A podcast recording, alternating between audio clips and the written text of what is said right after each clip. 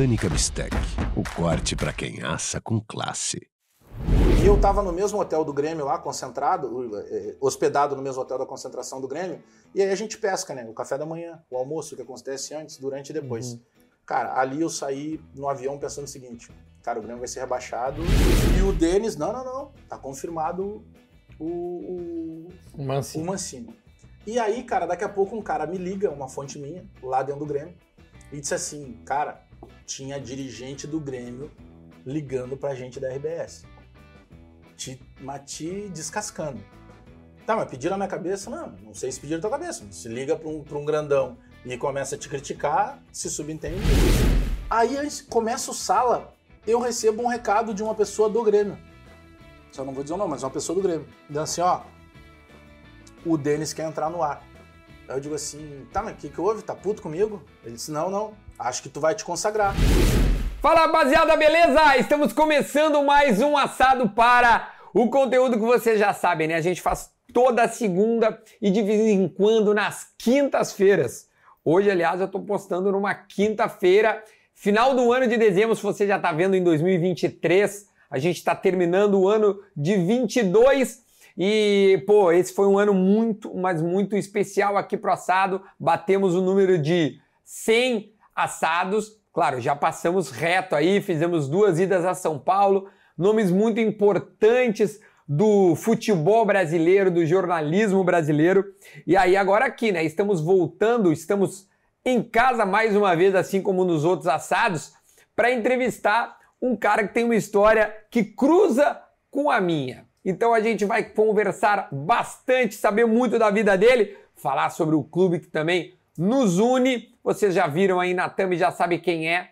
O meu entrevistado, o homem que vai comer o assado aqui comigo. Só que antes te inscreve no canal aí, cara. A gente está chegando nos 300 mil inscritos e a gente precisa muito do teu, uh, do teu clique aí para poder se inscrever, dar o like, claro, é sempre importante. Então, durante o assado, eu vou lembrar para vocês fazerem isso, tá? Se inscreverem, dar o like e, claro, se quiser deixar o recado aí, comenta. Então, faz o seguinte, Roda a vinheta e a gente volta com Alex Bagé.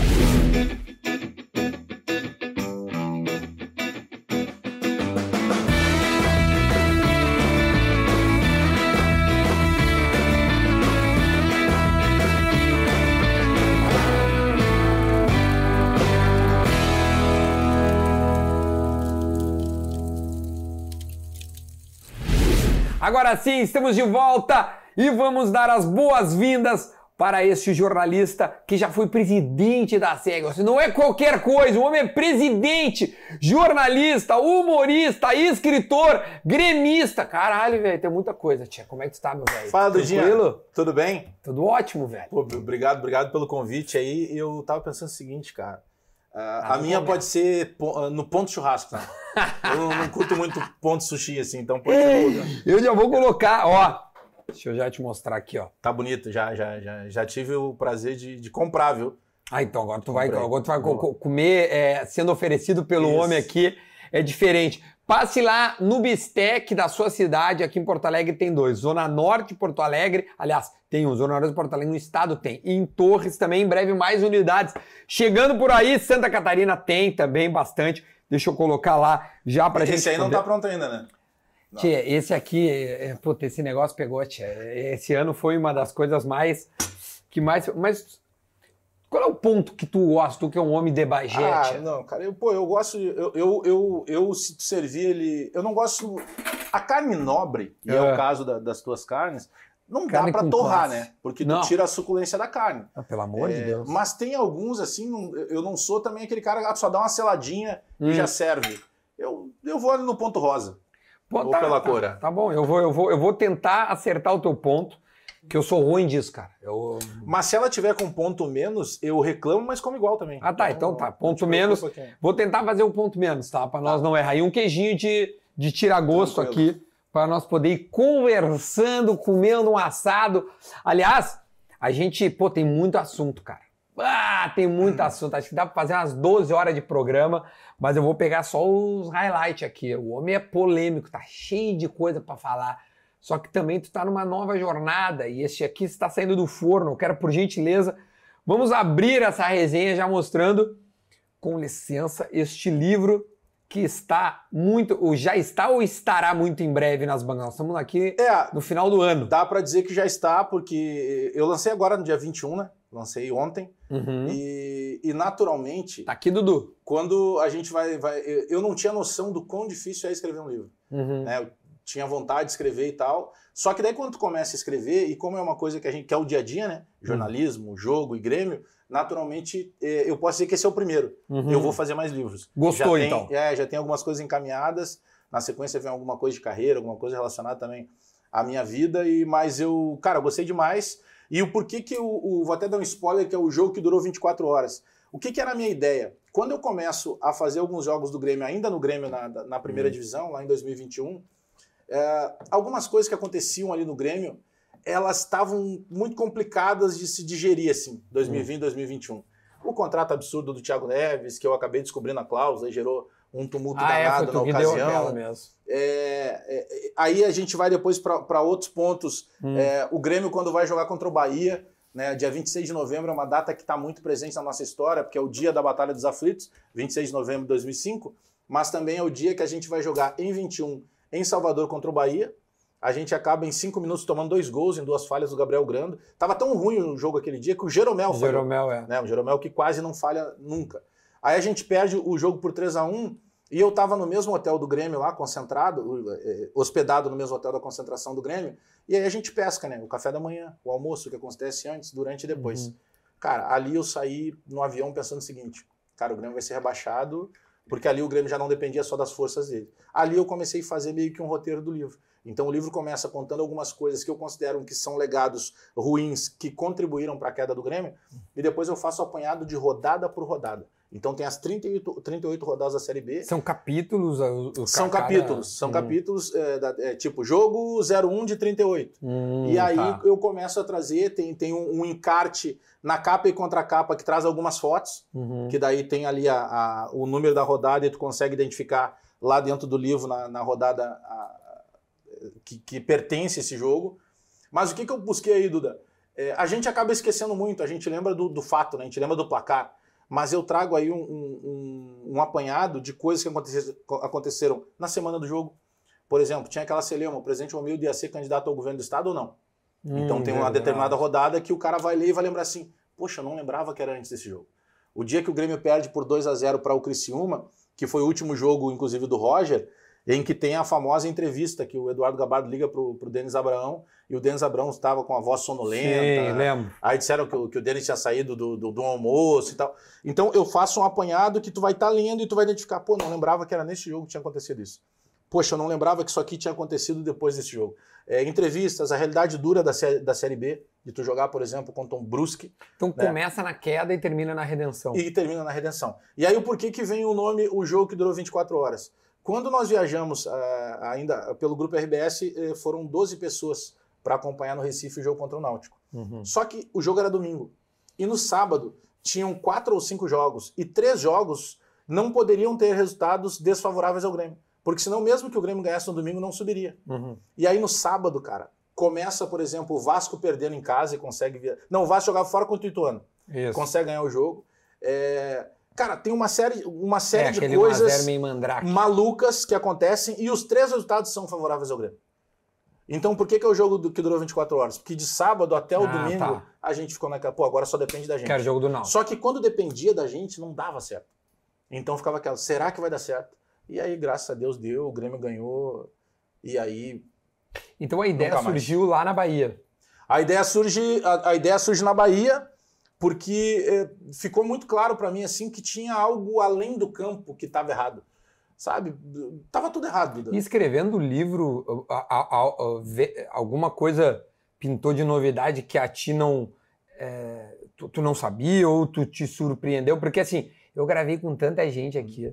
Assim, cara, eu fui assim, ó.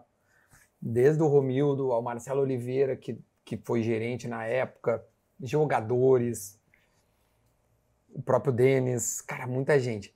E eu, e eu não sei, eu não consigo ter uma resposta ainda definitiva. Tu, tu- entendeu? né? É muito difícil. O, o Bagé que escreveu esse livro pesquisando ou, Há, há, há entrevistas também nisso? Ou, não. Ou, é, é, relato são o, tempo to, o tempo todo. É, conversas em off, né? Que acontece às vezes no, no, no, depois de um jogo. Sim. É, mas, Duda, eu tenho para mim de que o que aconteceu foi que o Grêmio, e aí eu tô falando o Grêmio todo, uhum. departamento de futebol, incluindo diretoria, presidência e principalmente o grupo de jogadores, tinham a noção que, cara, em algum momento a gente vai, vai, vai decolar o avião, como disse uma vez o Renato. Uhum. E não decolou. O Grêmio sofreu de uma, entre aspas, soberba que o Grêmio teve, eh, justamente porque o Grêmio, e aí tem o trabalho do presidente Romildo, né? Uhum. Que é o mesmo cara que, que sai, de certa forma, é, vaiado por parte da torcida, poxa, foi o mesmo cara que organizou o Grêmio. Que lá atrás conseguiu dar para o Grêmio uma isso, cara de é time, é né, uma cara de clube. É o Grêmio vendeu, eh, se a gente colocar sem comissionamento de, de empresários e tudo mais, é, o Grêmio vendeu em torno de 500 milhões, meio bilhão de base. O Grêmio é, vendeu o jogador para o Barcelona.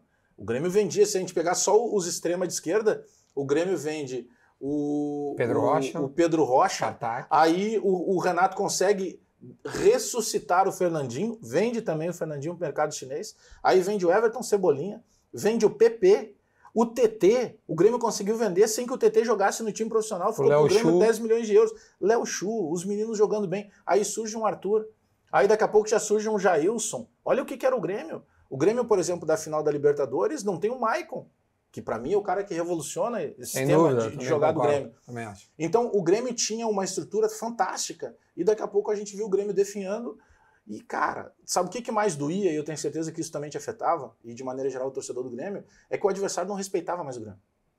Qualquer adversário que chegava para jogar com o Grêmio trocava garrafa com o Grêmio. Nós fomos fazer o jogo em Brusque, o Grêmio faz 1 a 0 com o Bitelo, daqui a pouco o Grêmio toca um, toma um gol numa bola aérea do Wallace Reis, lembra que jogou aqui claro. o zagueiro? Uhum. Então, ninguém respeitava o Grêmio. Podia ser brusco. O Criciúma, o jogo lá foi um jogo dolorido. Sim. O Criciúma fez 2 a 0 e patrolou o Grêmio. É. Sabe? Porque os caras acreditavam. E a gente Não, e lembra. Tinha da rivalidade que o, o, o torcedor do Criciúma. Total. Os caras fizeram, e até eu lembro aqui, no dia da venda do, do, do, dos ingressos, é, eu não lembro qual é a capacidade. Vamos que fosse assim, 10 mil ingressos. Vocês venderam é, 9.991. Porque o final 91 era justamente ah, lá entendi, da Copa do Brasil, Copa que, ele, Brasil, que, que, eles ganharam. ganharam da gente. Ou seja, estava todo um clima de Copa do Mundo. A cidade respirava o jogo. E o cara lá, daqui a pouco, outro jogador pensa, pô, se tem uma chance de aparecer uma vitrine, é justamente contra o Grêmio. E eles apareceram, porque aquele dia é, lá. Então eles... o Grêmio sofria o tempo inteiro, sabe? E, poxa, cara, com uma estrutura fantástica. Porra, a gente sabe o que é entrar no CT ou na Arena do Grêmio. É, um, é, é, uma estrutura de Europa.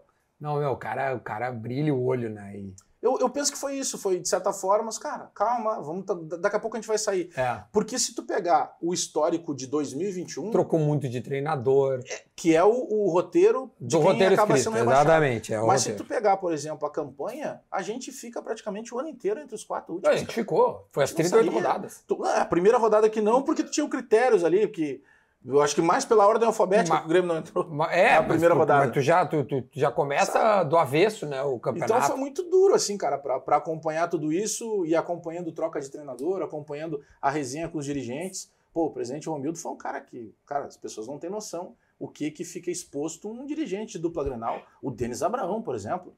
O Denis Tem entrava... falado com o Denis Abraão ou com o Romildo pós essas duas coisas. Tipo, tu sabe como é que tá a vida desses dois? Cara... É, figuras que ficaram muito muito assim em voga, né, cara, nesses últimos tempos aí. Pelo que eu entendi da, da, última vez que eu tive com os dois, era muito mais assim, cara, eles precisavam ficar um tempo longe dos holofotes, sabe? Uhum. Eles obviamente eles estão curtindo um pouco esse tempo. Porque, cara, é muita pancada o tempo inteiro. Muita, velho. Tu chega, o presidente Romil teve uma época, Duda, que a gente olhava na rede social o, o torcedor do Inter com a camisa do Inter tirando foto com o presidente Romildo. Eu falava brincando no, no, nos canais que eu uso, poxa, se o presidente concorrer a algum cargo no Inter, ele é eleito. Porque ele virou o exemplo de gestão. E, e, e, tu, e tu enxerga que o. Que o, que o porque é, é um sentimento dúbio. Porque é o mesmo cara que te, te leva a Libertadores, é o cara que, é te, te entrega né? o clube de uma forma muito muito assustadora, né? As notícias recentes agora do final desse ano é que o Grêmio recebeu né, o Guerra, que é o novo presidente, ofereceu o Grêmio, com, com, recebeu o Grêmio endividado, com com, né, com receitas antecipadas, com crédito em banco, ou seja, muito mais. É, é, é muito pior do que ele imaginava. É, o sentimento do Bagé, torcedor, é, com o presidente? Uma frase, só pra gente. Ah, o, o presidente Romildo foi um extremo gestor, mas o presidente se perdeu em determinado momento quando ele praticamente terceirizou o futebol do Grêmio. É. O presidente tinha que cuidar de outras coisas e tal, e é natural. Eu não tenho aquela história de que o presidente do clube ele tem que ser um profundo entendedor de futebol. Não, ele Não. tem que ter uma equipe que saiba trabalhar. Ele É, tem que ter um diretor o de líder. futebol que conheça mercado. É, mas tem alguns erros ali. Quando tu traz, por exemplo, o Wagner Mancini para comandar 14 rodadas em que ele tinha que fugir do rebaixamento, o Mancini já tinha cinco rebaixamentos no, Não, e mantê-lo pro ano seguinte, pra mim, foi uma das coisas não, mais aí é pior ainda. E aí tem uma coisa pior ainda. Foi ruim contratar o Mancini, foi pior deixar o Mancini, e o pior é o seguinte: sentaram com o Mancini e definiram as contratações. Alguns dias depois demitiram o Mancini. É, não, cara. E aí trouxeram o Roger. Aí o Roger chega, os caras que estavam ali não foi o Roger que escolheu. E aí o Roger tinha que fazer jogar caras que naturalmente ele não queria nem trabalhar. Não, bah, meu Entendeu? é então demorou também pro Roger. Aí O Roger tinha que fechar a casa e apanhava, porque "Ó, o Roger tá retrancando. Mas como é que ele ia jogar com as peças que Ah, ele eu, tinha? eu, eu, ah, eu não sei, eu acho que o, o Roger, isso eu já falei várias vezes. Eu, o, que mais eu lamento da, da saída do Roger é terem queimado um treinador que é notoriamente gremista. tá Criado ligado? no Grêmio. Cara, criado no Grêmio. criaram, pegaram uma aversão a um cara que é. É. muito gremista e não é todo mundo. É uma parte da torcida que, óbvio, é barulhenta, mas eu, tanto é que depois, né, depois mesmo que o Renato chegou, eh, subiu e tal, quando tu perguntava quem foi o responsável pela, né, pela, pelo acesso, muita gente ainda reconhece no Roger um cara extremamente importante, porque fez Ah, importante. 78% do 75%, 75% do Que o- caminho. É, é que o- essa dependência que o Grêmio tem do Renato, né? Que muita gente fala, toda vez que tu fala, ah, o Renato vai voltar, pô, de novo o Renato. É que o Renato tem uma. O Renato é um conjunto de coisas, né? Primeiro, o Renato é o maior ser humano que já vestiu a camisa do Grêmio. Ninguém vai conseguir chegar sequer à metade do Renato. Exato. Tu imagina o que que é fazer metade do que o Renato fez no Grêmio? É, é- é inatingível. Não, é. Empatar com o Renato, então esquece. O Renato é o cara que faz dois gols no título mais importante, né? Aquele letreiro que tem lá, Grêmio campeão do mundo. É Poxa, ele. Tem os pés do Renato lá. É. Aí o Renato volta, depois de 15 anos sem título, poxa, ele ganha a Copa do Brasil, também pegando um trabalho do Roger, mas ele teve os méritos, ele fez alguma, alguns ajustes que eram necessários. Aí ele ganha uma Libertadores, aí ele já é Libertadores, ele como treinador. É, não, Porque- ele é muito grande. Então tá não louco. tem como encontrar o Renato nisso. É. E, e- e tem uma maldade muito grande de dizer assim, ah, o Renato não conhece futebol. Cara, Não, tá louco, tio. ninguém ganha o que ele ganhou sendo otário. Não, eu entrevistei Tá. vários caras, os caras se derretem existe- pelo o- Renato, velho. não o cara existe- que trabalha com ele. Não existe Tá louco. mané com sorte. O mané vai se dar mal, porque a É. sorte não vai acompanhar ele o tempo todo, porque ele é incompetente. Não é o caso do, do Renato. Então, por que, que eu fiz esse preâmbulo?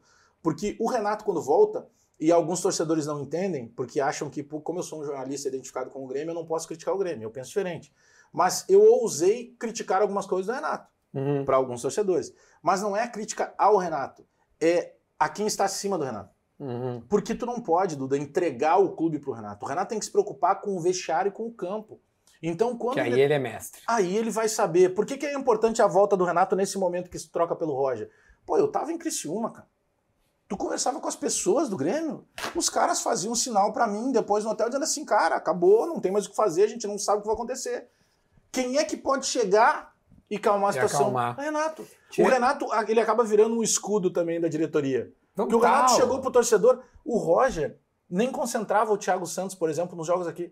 O Renato botou ele pra jogar. E, E, dizia, gol, né? Lembra? e, Aquele gol. e dizia, e ele dizia, o Renato, torcedor vai ter que entender, vai ter que ter paciência. Aquele gol, cara, tem uma situação né? peculiar, porque é o seguinte, a gente tá na transmissão da Rádio Gaúcha e o Pedro assim, aí, Bajezão, o que que dá pra falar? Eu digo, poxa, vou ter que torcer pro Guilherme e pro Thiago Santos, mas vamos fazer o quê? O que tem pra janta, né, Pedro? Olha lá, vai pelo lado o Guilherme, o, o Guilherme, Guilherme cruzou, entrou o Thiago Santos de cabeça, gol! E eu vou dizer o quê? Bah, viralizou muito aquilo, tia. Só, cara. Então, mas é o. o, o- o- E os negros pegam no pé, né, tia? Claro, mas aí. Mas a- a- essa resenha, tipo, pô, fala mais. Mas os caras dizem assim, pô, mas já critica o Janderson agora pra ver se o Pra ver se ele faz gol. fazer. Esse lado é o lado legal, cara. O ruim é quando tem o cara que. Mas aí tem o hater, né? Que a gente também tem que compreender. Na Ah, internet que é o cara que vai lá, que te ofende, que. Ah, que vira o aí- boxeador de teclado, fica machão atrás do, do computador. E tu é um cara que responde, né, tia? Tu já Eu tem umas histórias ali meio. cara. Eu tento interagir com a, com a galera, entendeu? Hoje eu interajo mais os na boa, entendeu? Uhum. Os caras que são muito ácidos, cara, eu vou lá e bloqueio, fica muito mais fácil. Mais porque- fácil. De- de- deixa eu te perguntar, primeiro, por gentileza, Bajé, fica à vontade aí, quiser usar. Queijinho? aqui. É, o queijinho pra nós abrir, né? Já já vem aquela carninha rosadinha que o homem pediu. Eu queria te dizer o seguinte: tem, tem- tem tanta coisa que eu, que eu quero saber, mas uma delas é a seguinte: tu foi um dos caras nesse movimento é, recente aqui no Rio Grande do Sul que abriu o time. É uma coisa recente, Uhum. não é uma coisa tão antiga assim, é uma coisa recente.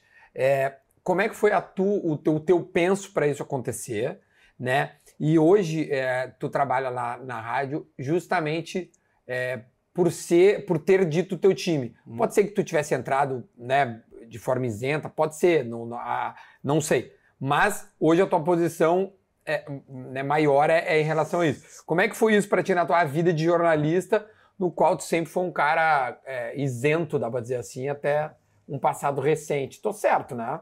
Tá, tá certo. Eu, eu vou começar pela última, então, pela RBS, por exemplo. Tá. Eu acabo entrando eh, no sala de redação e no bola justamente no momento da tua saída. É uma Uhum. transição. Eu já negociava com a RBS há pelo menos 4 para 5 anos. Uhum. Em- Se namoravam, sim, É, não, em, em, três- em, em duas outras oportunidades teve chance clara de ir. Uhum. Só que o que era é, oferecido para mim em termos de colocação não era o interessante, perto do que eu já tinha. Certo. Né? Então sabia da importância e tal que tinha, mas poxa, eu já sou um cara, eu tô com 46 anos, cara.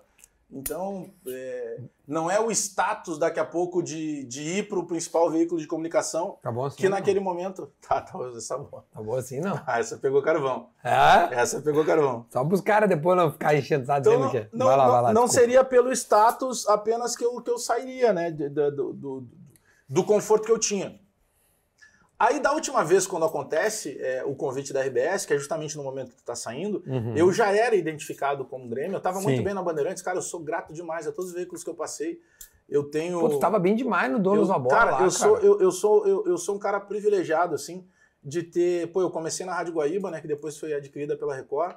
Aí eu vou pra, pra Rede Pampa num projeto que estava iniciando, que era a Rádio Granal, que hoje todo mundo conhece, mas na época não era tão conhecido. Vai, eu assim. lembro de ti lá, tu, tu, Cara, tu fazia chover lá. Tinha um programa de manhã lá que eu adorava fazer, que era o Futebol Alegria do Povo. Fiz com vários parceiros, o Rafael Serra, Douglas Calduro, Douglas Demoliner, o Lacerda, que tá lá até hoje, César Uhum. Fábio, enfim. E, cara, e de uma hora para outra, um dia chegou o Ibope lá, a leitura do Ibope, e a Grenal era vice-líder de audiência. Só perdia para a Rádio Gaúcha. Aquilo foi fantástico. Tanto que o- os próprios gestores lá da, da, da Rede Pampa, eh, o doutor Otávio, Gadré, Marjana Vargas e tal, Paulo Sérgio Pinto, Valorizavam isso? valorizavam e fizeram o seguinte: eles mudaram lá o, o dial da rádio. Sabe? Teve uma mudança para que tivesse mais potência o dial da Rádio Granal. Ah, Que antes era da era de uma rádio tiver- pra ter mais fo- ah, tá. tradicionalista. E aí, e aí a que foi Liberdade. 95.9, É, né? 90 aí vai para 95.9 e aí, cara, Entendi. pega o Rio Grande do Sul todo e tal. Entendi. E aí, A pelo, Grenal é pelo sucesso não, que, que, que não só eu, né, mas que eh, os a nossa equipe estava fazendo, e eu era um apresentador e comentarista e tal, aí chega o convite da Bandeirantes. Uhum. Aí eu vou para Bandeirantes em 2017, aí muito mais valorizado, inclusive na questão financeira, né? Que Uhum. não dá pra gente deixar de lado isso. Tá louco. tio. E aí, Duda, quando. Só que quando eu vou para lá na Band, o Meneghetti estava em São Paulo. O Meneghetti Uhum. tinha ido pro interior de São Paulo, acho que São José do Rio Preto, se eu não me engano. Isso, ele E eu contou nunca aqui. tinha trabalhado com, com o Meneghetti, sabe? Conhecia, a gente tinha trocado algumas ideias. Me lembro de receber uma mensagem dele, às vezes, ele me parabenizando por uma atitude que eu tinha tido ainda na época de presidente da SEG. Uhum. E aí o Meneghetti chega, cara, e aí faltava acho que dois dias pra terminar minhas férias, toca o meu telefone, era o Meneghetti. Ô, Bagé, podemos conversar na segunda-feira? Pô, tá terminando a minha férias, o cara me ligou conversar segunda, vai mandar embora, nunca trabalhei com ele. E ele disse assim, não, fica tranquilo que não é nada de ruim. E aí ele chega e disse assim, cara, eu queria te levar pra TV, porque a gente vai montar uma nova equipe, vamos repaginar o Donos da Bola, baita. e eu queria contar contigo. Eu disse, pô, fantástico. Cara, a gente faz um piloto um dia lá que era para ser de oito minutos. Eu acho que a gente fez uns 30 minutos batendo papo como se estivesse no ar. E ele olhou assim no final e disse assim, É cara, isso aí. o programa tá pronto, não precisa mais nada. Cara, e começa o programa e... Le- Relembra a equipe. E aí vai pro YouTube, a equipe é o Meneghetti apresentando, João Batista Filho que é isento, né? Ele não tem time, ele torce pro Tottenham. Aqui ele não torce pra ninguém. não, não nasceu em Londres, mas é to- torce pro Tottenham. Aí o Baldassi que torce pro Inter, eu torcendo pro Grêmio, mas na época não era, não é- então eu e o JB éramos isentos. Tá. O César Cidade Dias já identificado com, com, Com- o Grêmio, foi Grêmio, diretor claro. lá no Grêmio, e o Baldassi com o Inter. Não, e aí o, time. e o Tiger Jan que fazia meio que uma central de Mas informações. é o que ele faz hoje também. É, que ele faz hoje. Às vezes O tem os outros meninos, também, o Matheus é. também. É, acho que tem o Lucas também, outro menino que foi pra lá Sim. agora. E, e, cara, só começou a explodir. E aí, cara, como não era, Mas era tá- só na canela. Começou com você. E aí teve um foi, né? episódio do Renato, que o Renato chamou de recalcados da bola. Não, tu tava lá naquela E aí, época. cara, explodiu, porque daí era a torcida do Grêmio eh, criticando a gente, os, os- como eu chamava, os renatistas, Bah. o torcedor do Inter achando aquilo legal. Duda, já teve programas na minha época lá que a gente fazia um pós-grenal assim, com 50 mil pessoas simultâneas, ao vivo. E tipo, Isso é impressionante. 10, 12, 15 mil pessoas esperando, faltando 15 minutos para começar. Era uma coisa de maluco, que é até hoje, né? É um sucesso o programa. Bah, Só que daí, até em bem. função desse sucesso, a- aparece o novo convite da RBS, a gente senta para conversar e tal. Só que antes disso, eu um dia, cara, eu, eu, eu sou avô hoje, né? Eu tenho duas, duas netinhas. né? A Manu que fez agora. Este homem tem 46 anos e é avô. Tá? Só pra vocês saberem. Avô, não é? Não, é, é, não homem é. A Manu tem quatro aninhos e a Bela tem um aninho. E aí eu comecei a pensar um monte de coisa. Eu digo, pô, às vezes eu tô lá jantando e tal com a minha mulher. Chega o garçom, é, assim, pô, Bagé, só entre nós aqui, gremista ou colorado? Aí eu tinha que dar uma curva no cara. Eu digo, cara, por que, que eu não posso dizer que eu sou gremista? Qual é o problema que tem? Eu digo, pô, vai ter um dia que eu vou estar com a minha neta, cara. E aí ela vai ficar me olhando e eu vou ter que mentir pro cara, por quê? Sabe? A netinha vai te caguetar, certamente. Aí eu digo, ah, cara, aí eu comecei a amadurecer isso. Só que o que, que eu fiz? Eu comecei a falar com várias pessoas, mano. Principalmente os identificados, Mauro Betti, uns caras por aí afora que eram identificados. Eu ligava. Cara, olha só, pô, tô pensando em fazer, o que, que tu acha? O cara, meu, é um caminho sem volta, não tem como depois, tá, não, não gostei e vou querer voltar atrás, não tem como. Mas, cara, eu não vejo problema nenhum, acho que isso tá mudando bastante. E a minha ideia não era fazer um modismo. Uhum. Eu não acho que todo mundo tem que se identificar. Eu penso que vai ser um caminho natural. Entendeu? Que não tem mais por que tu ter. Todo mundo que, que trabalha com futebol é porque gosta de futebol. Não, óbvio. Quem gosta de futebol um dia torcer E aqui é gremista ou colorado, não me Sabe, inventa então que é não do Tottenham, tá? Agora, eu sempre tive um cuidado muito grande com a minha carreira antes disso. Cuidava para não ter um carro vermelho ou um carro azul. Hoje eu não tenho essa dificuldade. Eu posso andar fardado se eu quiser. Tô sempre com alguma camisa, com algum motivo de imortal, tricolor e tal. E aí um dos caras que eu fui falar o Meneghetti. Disse, Pô, Meneghetti, o que, que tu acha? Que eu tô pensando assim. Ele disse, cara, que tu, que tu, que tu decidir, eu vou estar te apoiando. E aí eu disse, não, eu vou fazer. Aí a gente até fez uma, uma brincadeira lá, eu ficava com a camisa do Inter, uma do Grêmio, até o dia que eu, que eu anunciei. E aí depois vem esse convite Mas da, como é da, que foi da o anúncio? Não, aí a gente Eu fez. digo, como é que tu te sentiu? Foi um alívio? Cara, foi, pra mim foi, E foi, a a- repercussão? foi muito melhor do que eu imaginava. Primeiro que eu recebi vários recados de presidentes, ex- ex-presidentes, diretores do Inter. Pô, me enganou, achei que tu era nosso, não sei o que e tal. Um troço muito legal, até hoje. Tipo, presidente Fernando Carvalho, presidente Marcelo Medeiros, presidente Giovanni Luigi, eh, Roberto Melo. São caras que eu falo seguidamente. João Patrício Herman. Caras colorados que é passaram óbvio. pela presidência do Inter Pelo ou por de direção de Deus. futebol. E, cara, eu acho que tu pode ser eh, rival, não precisa ser inimigo, né? Óbvio. E tá aí, e muita gente, cara, foi muito legal. Até hoje eu recebo muito recado, tiro muita foto com o Colorado. Pô, mas já sou Colorado, mas eu gosto do seu trabalho. Até quando tu dá uma zoada, acho que isso aí faz parte do jogo e tal. Então foi um processo muito legal. E aí, quando chega o convite da, da, da, da RBS, em- no começo de março de, de 21, cara, e a minha saída na Bandeirantes é um negócio emocionante, assim, porque eu, cara, eu fui muito valorizado lá. O Meneghetti, pô, não, tu tem que deixar um vídeo de despedida, não vamos, porque às vezes, dependendo da emissora, os caras simplesmente tiram do ar, né? Ah, o, o Faustão, por exemplo, na Globo, É. simplesmente sumiu da Globo. Sumiu, não sabe nem nada. E o Meneghetti, cara, me levou no programa ao vivo que eu apresentava de tarde com, com o Serginho Boas, que ainda tava na Band na época. E, pô, o Meneghetti não é de rasgar seda, pô, me elogiou pra caramba. Pô, as portas estão abertas pra ti. Então, cara, eu mantenho essa relação com os caras.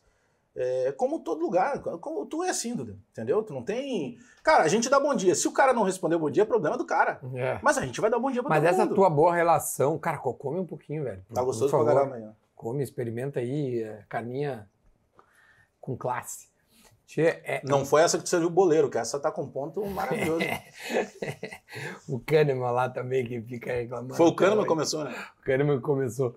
Não eu te dizer, mas essa tua, essa tua, hum, vamos dizer, é, esse, é- esse teu trânsito legal e tal, muito se deu por ter passado pela presidência da SEG, que quem não sabe é a Associação dos Colonistas Esportivos do Rio Grande do Sul, e o Bagé presidiu a, a entidade, se chama? Entidade? Isso.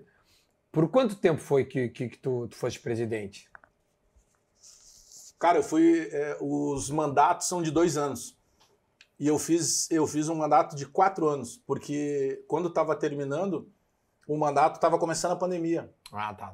E ah. como a gente estava num trabalho muito legal lá, cara, assim, eu não entro no mérito quem fez errado, quem faz mal. Eu fiz a minha parte. E não acho que tenha sido mérito, acho que era obrigação. Eu assumi uma responsabilidade. Mas o que, que faz um isso. presidente da SEG, assim, pra melhorar a, a- a- vida do, do, A, do a? Associação dos Cronistas Esportivos Gaúchos ela é responsável por- pelo credenciamento de todos os eventos esportivos. A gente fala muito no futebol porque é muito maior o foco do que se faz né, no Rio Grande do Hum, Sul. Claro. É, mas em cima disso, pô, tem, a gente fez uma luta muito grande em determinado momento que se queria cobrar direitos de transmissão de rádios. E acho até que isso vai acabar acontecendo no futuro próximo. Uhum. Só que naquele momento, cara, se acontecesse, ia, ia significar muito fechamento de emprego. Porque tem muito colega nosso que, infelizmente, depende daquela transmissão.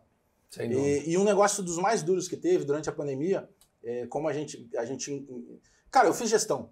É, a gente encurtou, a gente viu despesas que não eram prioridades, cortamos elas, né? E por- até porque na pandemia, por exemplo, é, pelo menos durante o primeiro ano, eu não tinha o recurso de patrocínio, porque eu não tinha futebol. Como é que o cara ia continuar me patrocinando lá se eu não conseguia expor a marca Mas dele? o, mas, o, ah, mas o patrocínio vinha para o patrocínio patrocinar a SEG. Hum. Qual é a contrapartida da SEG? Cara, é, são os coletes Tá. né, dos dias, do- Ah, dos, dias tá. dos jogos, são Perfeito. basicamente os coletes, e tu consegue entregar também, hoje muito mais forte, é porque a gente conseguiu implementar isso, hoje está em engrenagem, funcionando com o presidente Rogério Amaral, Uhum. das redes sociais, de todas as Hum, divulga- tá. divulgações que são feitas, a própria carteira da SEG, que é obrigatória, então também tem um espaço de patrocínio ali, é, e a visibilidade natural de tu estar num grande evento que é o, que é o futebol, né? Claro. Só que eh, quando começa lá, cara, a, a minha entrada na SEGA ela se dá para uma, uma situação muito peculiar. Aquele jogo que teve, eu só não lembro se foi Inter, foi- acho que foi Grêmio e São José, que foi o jogo dos 60 graus lá no Zequinha. Uhum. Foi, que até o Tinga, o lateral O que tá no Tinga, Fortaleza aham, hoje, aham. teve bolha no pé. Bolha e e tal. tal. Cara, era um dia muito quente e a gente tinha na SEG, hoje são coletes, na época era um jaleco muito grosso. E tu tinha que usar um boné da SEG. Cara, eu lembro desse alega um verde. Ah, um troço Era, horrível era- de calor. Tá, eu lembro. Aí, cara, um calor do inferno. E no intervalo, pô, eu olho pro meu boné, tinha um patrocinador de água. Olho pro meu jaleco, tinha um de bebida, outro de água. E tu. Eu preciso de água, né? Aí eu vou buscar água, não tinha água. Eu disse, "Mas como não tem água se eu tô aqui carregando um jaleco pesado patrocinado da SEG? E outra, se a SEG não tem patrocinador, pelo amor de Deus, pega o dinheiro do caixa da SEG E pai Ou- água pros ou- jornalistas. ou pega um telefone, eu duvido que uma empresa de bebidas não vá disponibilizar água. E aí algumas pessoas que estavam próximas, eh, na época era o, o- estavam envolvidos, né, mas não eram presidentes nem o Rogério Amaral nem o, o Zé Aldo Pinheiro, e eles viram ali eu fazendo aquele auê ali, meio que de líder, quase líder sindical. Sim, meio que uma. E aí eles viram, pô, Revolucionando é um cara né? jovem, né, que tá afim de, de se incomodar aqui, que ninguém quer essa incomodação. E eles me chamaram para conversar, cara. E aí eu fui, entrei como vice-presidente, comecei a dar ideia, comecei a mudar algumas coisas. E, cara, deu muito certo. Saí de lá, eu dizia pro Rogério Amaral, só agora a caneta tá aqui, tu só tem que te preocupar em renovar os patrocinadores. Se não entrar patrocinador nos próximos dois anos, tem dinheiro para tocar dois anos, né, sem, sem problema nenhum. E, e, cara, graças a Deus, com, com tudo Fizeste um certo. bom trabalho, então. Fiz, fiz um bom trabalho, mas eu acho que isso é obrigação de, de qualquer pessoa que, que, Ah, mas é que às vezes tu não que se consegue. oferece a fazer aquilo. Mas foi muito duro na, na pandemia, quando, é, cara, eu tive que distribuir cesta básica para colega nosso, cara. Isso é duro, entendeu? O cara tem o mesmo crachá de imprensa que o teu, mas infelizmente ele não teve, quem sabe, a mesma oportunidade. E Não, e o meu, que é muito duro, cara. ganha muito mal, velho. ganha muito, mal. E aí nós tínhamos um- uma série de, de, de, de colegas que estavam no ramo independente, cara. E aí, de uma hora para outra, parou o jogo de futebol. Não tinha mais Claro. jogo. Eu lembro que teve um momento que nós sentamos é, numa reunião remota, é, governo do estado, Federação Gaúcha de Futebol, já com o presidente Oxman, RBS com o Thiago Cerqueira, Uhum. e eu representando os colonistas com a SEG. E ali, cara, é, o governo do estado não queria que voltasse, porque naquele momento estava uma onda muito alta do Covid, não pode voltar, e a gente começou a considerar coisas, ó, vamos botar então só os cinegrafistas, um repórter só da detentora dos direitos, que é a RBS e tal. Porque o que, que era a minha ideia? Voltam os jogos, voltam as transmissões pela TV, pelo menos os colegas vão Tem fazer assunto, de casa, Né, e tem como continuar vendendo o merchanzinho dele.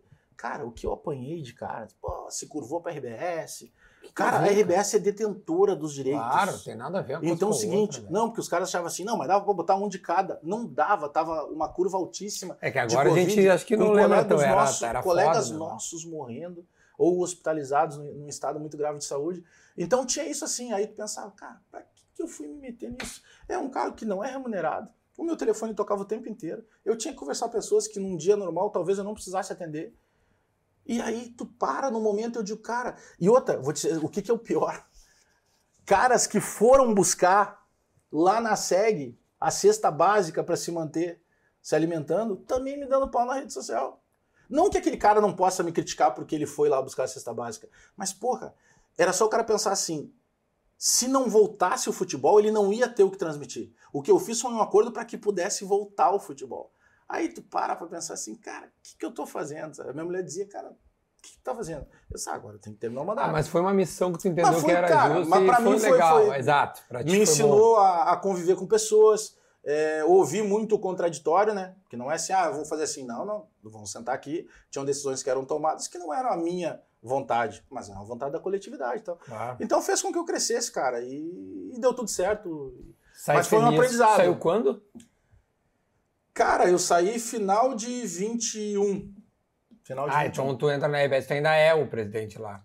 É, eu já tô, eu já tô na parte final. Já tava, já tava na parte final. Na parte final. Entendi. Tia, tu, tu, tu nasceu em Bagé e saiu de lá quando? Cara, eu nasci em Bagé, a, a, a- minha família, meu pai, eu, eu, eu, sou- eu, sou- eu, sou, eu sou de lá, nasci em Bagé. Uhum. Mas eu, eu me chamo Bagé no nome porque o meu pai, meu pai já é falecido, mas meu pai jogou bola lá nos dois, no Bagé e no Guarani. E era conhecido como Bagé. Ele não era treinador. Não, aí é o meu irmão. Ah, teu irmão. Eu tenho 17, eu tenho 16 irmãos. Meu pai teve 17 filhos. Tu tem quantos? 17. São, o meu pai teve 17 filhos em 13 casamentos. Ah, mentira. Não, tô falando sério. Tem meu pai tatuado aqui até em homenagem a isso. Então eu tenho 16 irmãos, eu sou o 15, depois de mim tem mais dois. Tu tem 16 irmãos. 16 irmãos, eu não conheço cara. todos. Cara. 13 casamentos. 13 casamentos do meu pai. Ele casou por último com a minha mãe, aí fui eu e mais dois. Então eu não conheço todos os meus irmãos. O meu stand-up, por exemplo, que eu faço, eu começo Sim. contando essa história e a galera acha que é texto de stand-up. Não, é a minha vida. O meu pai teve 17 filhos. Eu não conheço metade dos meus irmãos. O teu pai morreu de pau esfolado. É, ele é, poderia ser por aí. Cara, Eu não conheço todos os meus irmãos, porque o meu pai acabou tendo filho na Argentina, no Uruguai, entendeu? Porque o meu pai, depois de, de- machucou muito cedo, naquela época, Sim. uma lesão de joelho que tu cura em 15 dias, tu parava de jogar. E aí meu pai virou músico, né? E aí músico viaja pra caramba. E aí no caso dele, olha, eu tô ele não era um cara tão fiel. Porra, será que tu acha? Cara, 13 casamentos, cara. e- 13, cara. 13 casamentos. Tia, eu- A pensão. Eita, Ah, na cara, pensão esquece. eu imagino Tem que... uma hora que o cara ganha imunidade de pensão. Tia, passou de 10, parou de não precisa mais. É, eu acho que tem um Não, incentivo. não, não, tem que ter um incentivo do governo, tia. E aí, cara, mas Tô ele, velho. Ele... Eu não conheço metade dos meus irmãos, né, cara? Em função disso. Pois é. né? E, e- cara, o Natal na tua casa, então, era uma. Um amigo secreto era entre vocês, não precisava a família inteira. Tia, tô muita gente, impressionado, velho. É muita gente. Mas se eu te falar da minha avó, tu vai achar que aí é mentira. Não, não, não. Não começa. Não, dizer o sério. que, que a tua avó A fez? minha avó, que é a mãe do meu pai, né, falecida já, ela teve 27 partos. Tô te falando, Dudas. Papo sério. E, e- e tem um agravante da minha avó. Porque a minha avó foi casada só com meu avô. O meu pai distribuiu as 17 crianças em 13 casamentos. A minha avó e o meu avô, Cara. carreira solo, sem caso de gêmeos. A minha avó passou 27 anos da vida dela grávida. Gra- Não, Se tu arredondar, sim, assim, claro. Com a né? barriga. São nove meses de gestação. Aí tem todo um período de recuperação É, da mulher 25 anos. depois. Não, põe os 27. Mas, Não é meu porque tu imagina? Deus do céu. Tanta gente grande. querendo filho e eles com uma abundância aí, tia. Tá, e. e- e- Lá em não precisava grá- grávida de Taubaté. né? não, é. Tia, então por isso que tu, tu, tu já tem neto, né? Porque Ah, mas de eu tenho- família essa onda. Mas eu tenho duas filhas, né, cara? Eu não, eu não tenho. Cara, faz vasectomia grande, urgente, assim, cara. entendeu? Porque pode ser. Não, agora tá tudo controlado. já Tá tudo, tá tudo Tia, certo. mas, mas tá, e esse negócio de não, não conhecer os irmãos pode ser piada, mas de, Não. algu- de alguma maneira não é uma coisa assim. ah, no- não sei, normal. Eu não, sei porque isso não é normal, mas co- co- como tu lida com a, com, a, com a coisa de pensar que tu tem irmãos que tu não conhece? É, cara, é, sabe que tem até. A gente tem até uma brincadeira entre os meus amigos, assim, toda vez que eles estão em algum lugar eles encontram alguém parecido comigo, eles me mandam uma foto. Pra Como ver esse se... cara pode ser teu irmão? Volta e meia eu recebo uma foto. Qualquer lugar, pode ser show de rock, show de pagode. Sim, pode ser nos Estados? Unidos, na, Qualquer na- lugar. Os caras no Uruguai. Tá num, num boteco, em qualquer vila, o cara manda foto, meu, Mas já tem é certeza que esse cara não é. Então, mas é, realmente é um negócio, é, é- é- é meio maluco, né, cara? Teu pai, desculpa, faleceu quando? Sim, o meu pai faleceu em 2002, cara, um pouco antes da Copa, assim. Ou, não, um pouquinho antes ali, o meu pai faleceu em 2001. Por exemplo, cara, eu- eu tenho até um texto de abertura do, do livro, a dedicatória, eu faço pro meu pai. Uhum. Porque, cara, eh, tem algumas coisas na vida, Duda, e, e- e quando eu digo, a galera, ela aponta muito assim, quando eu falo que eu sou realizado na minha profissão, porque, cara, eu tô com 46 anos e eu mudo de profissão lá com 25. Eu Era já tinha quê? com a minha vida encaminhada, eu trabalhava dentro de, com contabilidade, Uhum. gerenciava escritório de contabilidade e tal. Sim. E aí, cara, é, e eu aí eu vou pra faculdade, vou fazer curso e tal, e eu resolvo, eu quero ser jornalista esportivo. E muito rápido acontece, entendeu? Acaba acontecendo muito rápido. E aí depois, eu, graças a Deus, Foi sempre algo fui um cara. pelo teu irmão que era da bola? Não, cara, na verdade, eu sempre quis ser jornalista. Uhum. E aí, pô, falar, fazer com futebol. E aí, eh, o meu irmão já era conhecido no começo dos anos 2000, só que eu vou fazer um curso na FEPLAN, na época era FEPLAN, né? Porque eu, eu passei na faculdade, fiz faculdade no IPA, Uhum. mas, pô, faculdade ia levar 4, 5 anos, né? Uhum. Eu digo, eu tinha que fazer um curso porque eu sabia, eu vou bater nas portas aí, os caras vão ter que ter o curso. Eu Claro, a FEPLAN te, te, te liberaram. Quando eu fui na FEPLAN, eu encontro lá o Chapinha, o Otacílio Otávio- Gonçalves da Silva Júnior. Até hoje sou muito grato a ele. E aí a gente tá conversando e tem a apresentação ali, eu digo, cara, teu irmão que é técnico de futebol, quem é teu irmão? Só meu irmão Bagé. Pô, conheço o Bagé, meu. teu irmão é meu amigo e tal. E a gente começou a fazer os trabalhos juntos. Um dia ele chegou e disse assim pra mim, cara, tu quer trabalhar em rádio? Eu sou Tacílio, eu tô fazendo o curso porque eu vou bater nas portas e já chegar com o curso. Ah, então vou te levar lá na Guaíba, vou te apresentar pro REC, né? Que o REC era... Até hoje a gente não, não se fala e tal, porque o REC andou vacilando na minha e, e aí a gente não resolveu isso, mas qualquer hora a gente resolve de boa, porque eu, eu sou muito grato, assim, a, Tem que as resolver, que- REC. Não, Ô, cara, REC. Eu, eu Para pra essa mim... putaria, deu, deu de É. briga. O, mundo já Não, tá mas eu não, brigo, polarizado. eu não brigo com ninguém, eu fico sem falar assim e tal. Até, Ah, mas vamos- deixa o cara lá no pensamento. Eu quero mas, eu, reconciliar mas, eu sou, vocês mas, eu sou, mas eu sou, sou muito grato. Ah, o REC foi o meu Mas isso primeiro é um chefe, né? sentimento legal, embora tu não fale com ele, Ah, não. tu, tu reconhece. Não, não, isso é legal. E não tem, não tem problema nenhum. Outro dia eu tinha uma situação, abrindo parênteses, com, com o Paulo Brito, cara. Uhum. Do- A gente trabalhou junto, e aí teve lá uma, uma vacilação dos dois, assim, num, num dia a dia. Uhum. E a gente ficou sem se falar um tempão. Aí veio o evento da KTO lá, na, lá no, no Paleta Atlântida. Uhum. E aí o Tinga me chamou pra jogar no time dele, né? Eu disse, não, cara, vai ser o time amigos do Tinga, amigos da KTO, vem, vem, vem comigo. A gente se criou junto e tal. Eu disse, não, vambora. E aí chegou lá, cara, o Labarte, o Labagol tá filmando o negócio, pô, tá chegando os caras. E eu vi o Brito, cara, e a gente não se falava. E aí eu, pô, ele veio na minha direção assim, aí eu estiquei a mão pra ele. Aí ele me cumprimentou e eu abracei ele, sabe? Abracei ele, fui no ouvido dele e falei, cara, deixa eu te falar um negócio, meu. Cara, a vida da gente é muito curta, meu. Pô, a gente tá nos mesmos eventos, a gente tem o mesmo É, patrocinador. deixa A gente se passa, não se fala. Vamos parar de bobagem. Vamos zerar isso aí e tal, não sei. E aí ele disse assim, pô, cara, que presente tu tá me dando. Eu Que queria te dizer. presente. Eu queria te dizer isso. E, ó, não, dá pra imitar o Brito na tua frente. Eu queria te dizer isso e tal. Meu, foi lá pra rede social, depois botou, pô, dois caras que eu, que eu gosto muito, eu tava sem falar, o Tinga e o Bagé. Poxa, aquilo do caramba, sabe? Hoje a gente se fala, sabe? Sim, Teve lá no lançamento do meu a- livro. ah, Pô, a gente brinca. Ele é lindo, É, a, cara. vida, a vida precisa ser mais leve. Mas aí, cara, eu fui, aí eu fui pra, pra Rádio Guaíba e aí. Levado pelo Otacílio, É, só pra nós voltar. Vou, levado pelo Tacílio. E na época, Duda, não tinha a figura do, do, do estagiário remunerado. Eu fiquei uns 10 meses na Guaíba trabalhando de graça, velho. E, e, tipo, trabalhando no escritório, fazendo faculdade, e quando sobrava. E lá dentro, cara, eu encontrei um cara que até hoje a gente fala muito, que é o Léo Jorge, é um produtor histórico do rádio Ah, já ouvi do muito Sul falar dele. que tá aposentado agora, tá morando em Tramandaí. E aí o REC chegou e disse assim pra mim, cara, eu não tenho como te contratar, até porque tu ainda não trabalha nisso, né? Uhum. Mas, cara, tá aberta aqui a estrutura, que tu tiver que aprender aí dentro. Só que o que eu fiz, Duda? Eu comecei, cara, eu, era, eu, eu já tinha um conhecimento de algumas pessoas através do meu irmão, e eu comecei a descobrir notícia, cara. Então eu fazia notícia, chegava no canal, meu, tá acontecendo isso e isso. E os caras começaram a me dar moral. Aí a primeira vaga que apareceu, eu fui contratado. Aí eu começo na Guaíba, aí, eu, aí, aí cara, eu, eu comecei a fazer muita coisa assim, porque eu digo, cara, eu tô entrando mais velho aqui. Né? Quantos anos tu tava? Aí eu tô com 25 já, cara. Aí tinha moleque É. com 18 anos que. É. Que outra, que passava no, no- no- no vestibular e o pai perguntava: Ei, quer um carro ou quer ir pra Disney? E a minha realidade era completamente diferente. Eu sou um moleque criado na Restinga, com uma certa dificuldade e tal. Então, tipo, não tinha margem de erro, né? E aí eu começo a me destacar em coisas, cara, sabe? Dar notícia, fazer matéria que realmente mudavam algumas coisas. Pô, tem uma matéria, cara, que uma vez um, um produtor que, que chegou... tu te lembra que mais te destacou? Um assim? produtor chegou pra, pra mim e colocou assim: teve o. Acho que foi 2004, Hum. o, a seleção do Iraque, 2004 ou 2007. Ela foi campeã da Copa da Ásia, com um brasileiro de técnico chamado Jorvan Vieira, cara que tinha começado no Vasco e tal. E aí o, o nosso coordenador, que na época era o Rodrigo Có, ele colocava lá: é, pautas do final de semana. Bagé, tem que deixar uma matéria de 3 minutos e meio falando da repercussão mundial da conquista da Copa da Ásia. Aí ele dava um briefing assim: ah, conversa com comentaristas e tal. Aí a primeira coisa que eu pensei, eu digo, porra, cara, o cara é brasileiro? Eu vou falar com ele, cara. Temos que chegar nele. Aí fui vasculhar a internet, descobri um contato de um jornalista que tinha feito uma matéria no G1 com ele.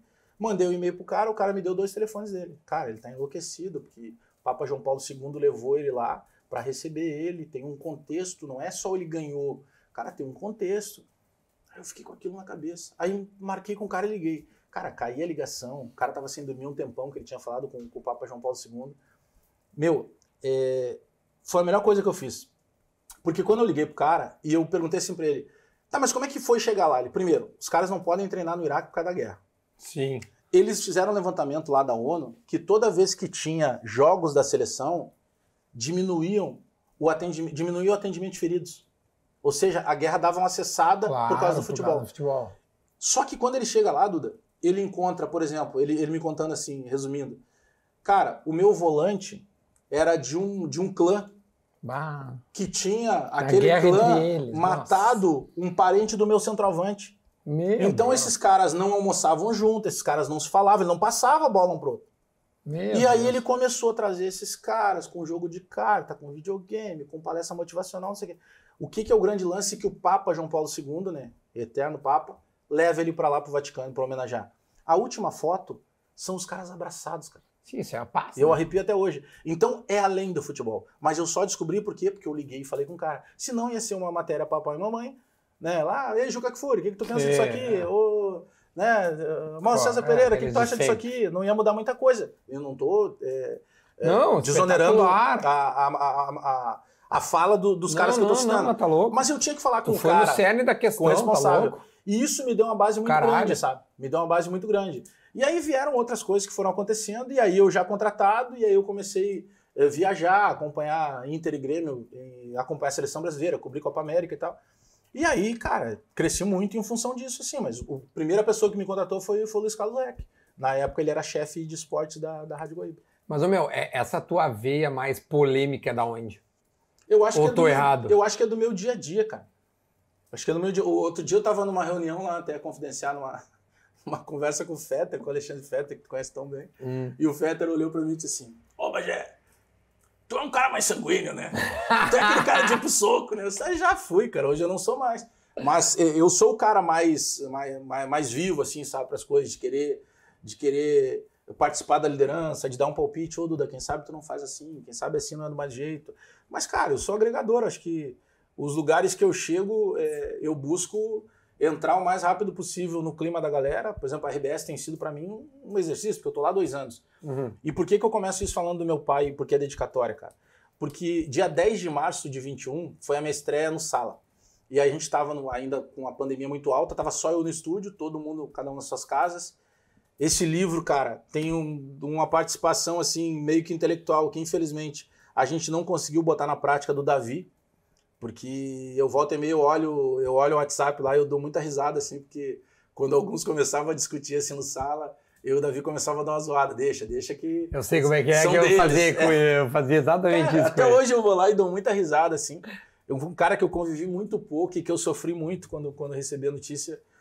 E eu tinha conversado com ele sobre isso. Eu, cara, preciso que tu me ajude, vou me aventurar a escrever o livro. Pô, vai dar muito certo, não sei o quê. Aquele jeito dele, mesmo já muito complicado, né, com a doença, ele era um cara muito pra cima, assim. Ah, tá louco. E, cara, Que faz muita falta por tudo. Não tô nem falando, assim, do, do genial escritor. Do genial ser humano, cara. Ele era demais. Não, o dia a dia dele era De, de, pô, dia a dia dele é fantástico, a gente ria muito, assim. E, e aí, cara, eu tô te falando isso porque aí eu faço uma dedicatória pro meu pai, porque no dia do sala, no dia que eu estreiei 10 de março, quando o Pedro me deu boa tarde, cara, sabe? é, eu comecei a falar e olhar pra tatuagem do meu pai. Porque eu me lembro que a- a- as lembranças que eu tenho do meu pai, assim, de moleque, muitas eram relacionadas ao rádio. Uhum. E aí eu lembro da gente estar ouvindo o Sala, ele parava tudo pra ouvir o Sala. Ah, sim, é um E as- programa histórico. Né? E aí ele dizia, cara, pô, olha o que esse cara tá dizendo.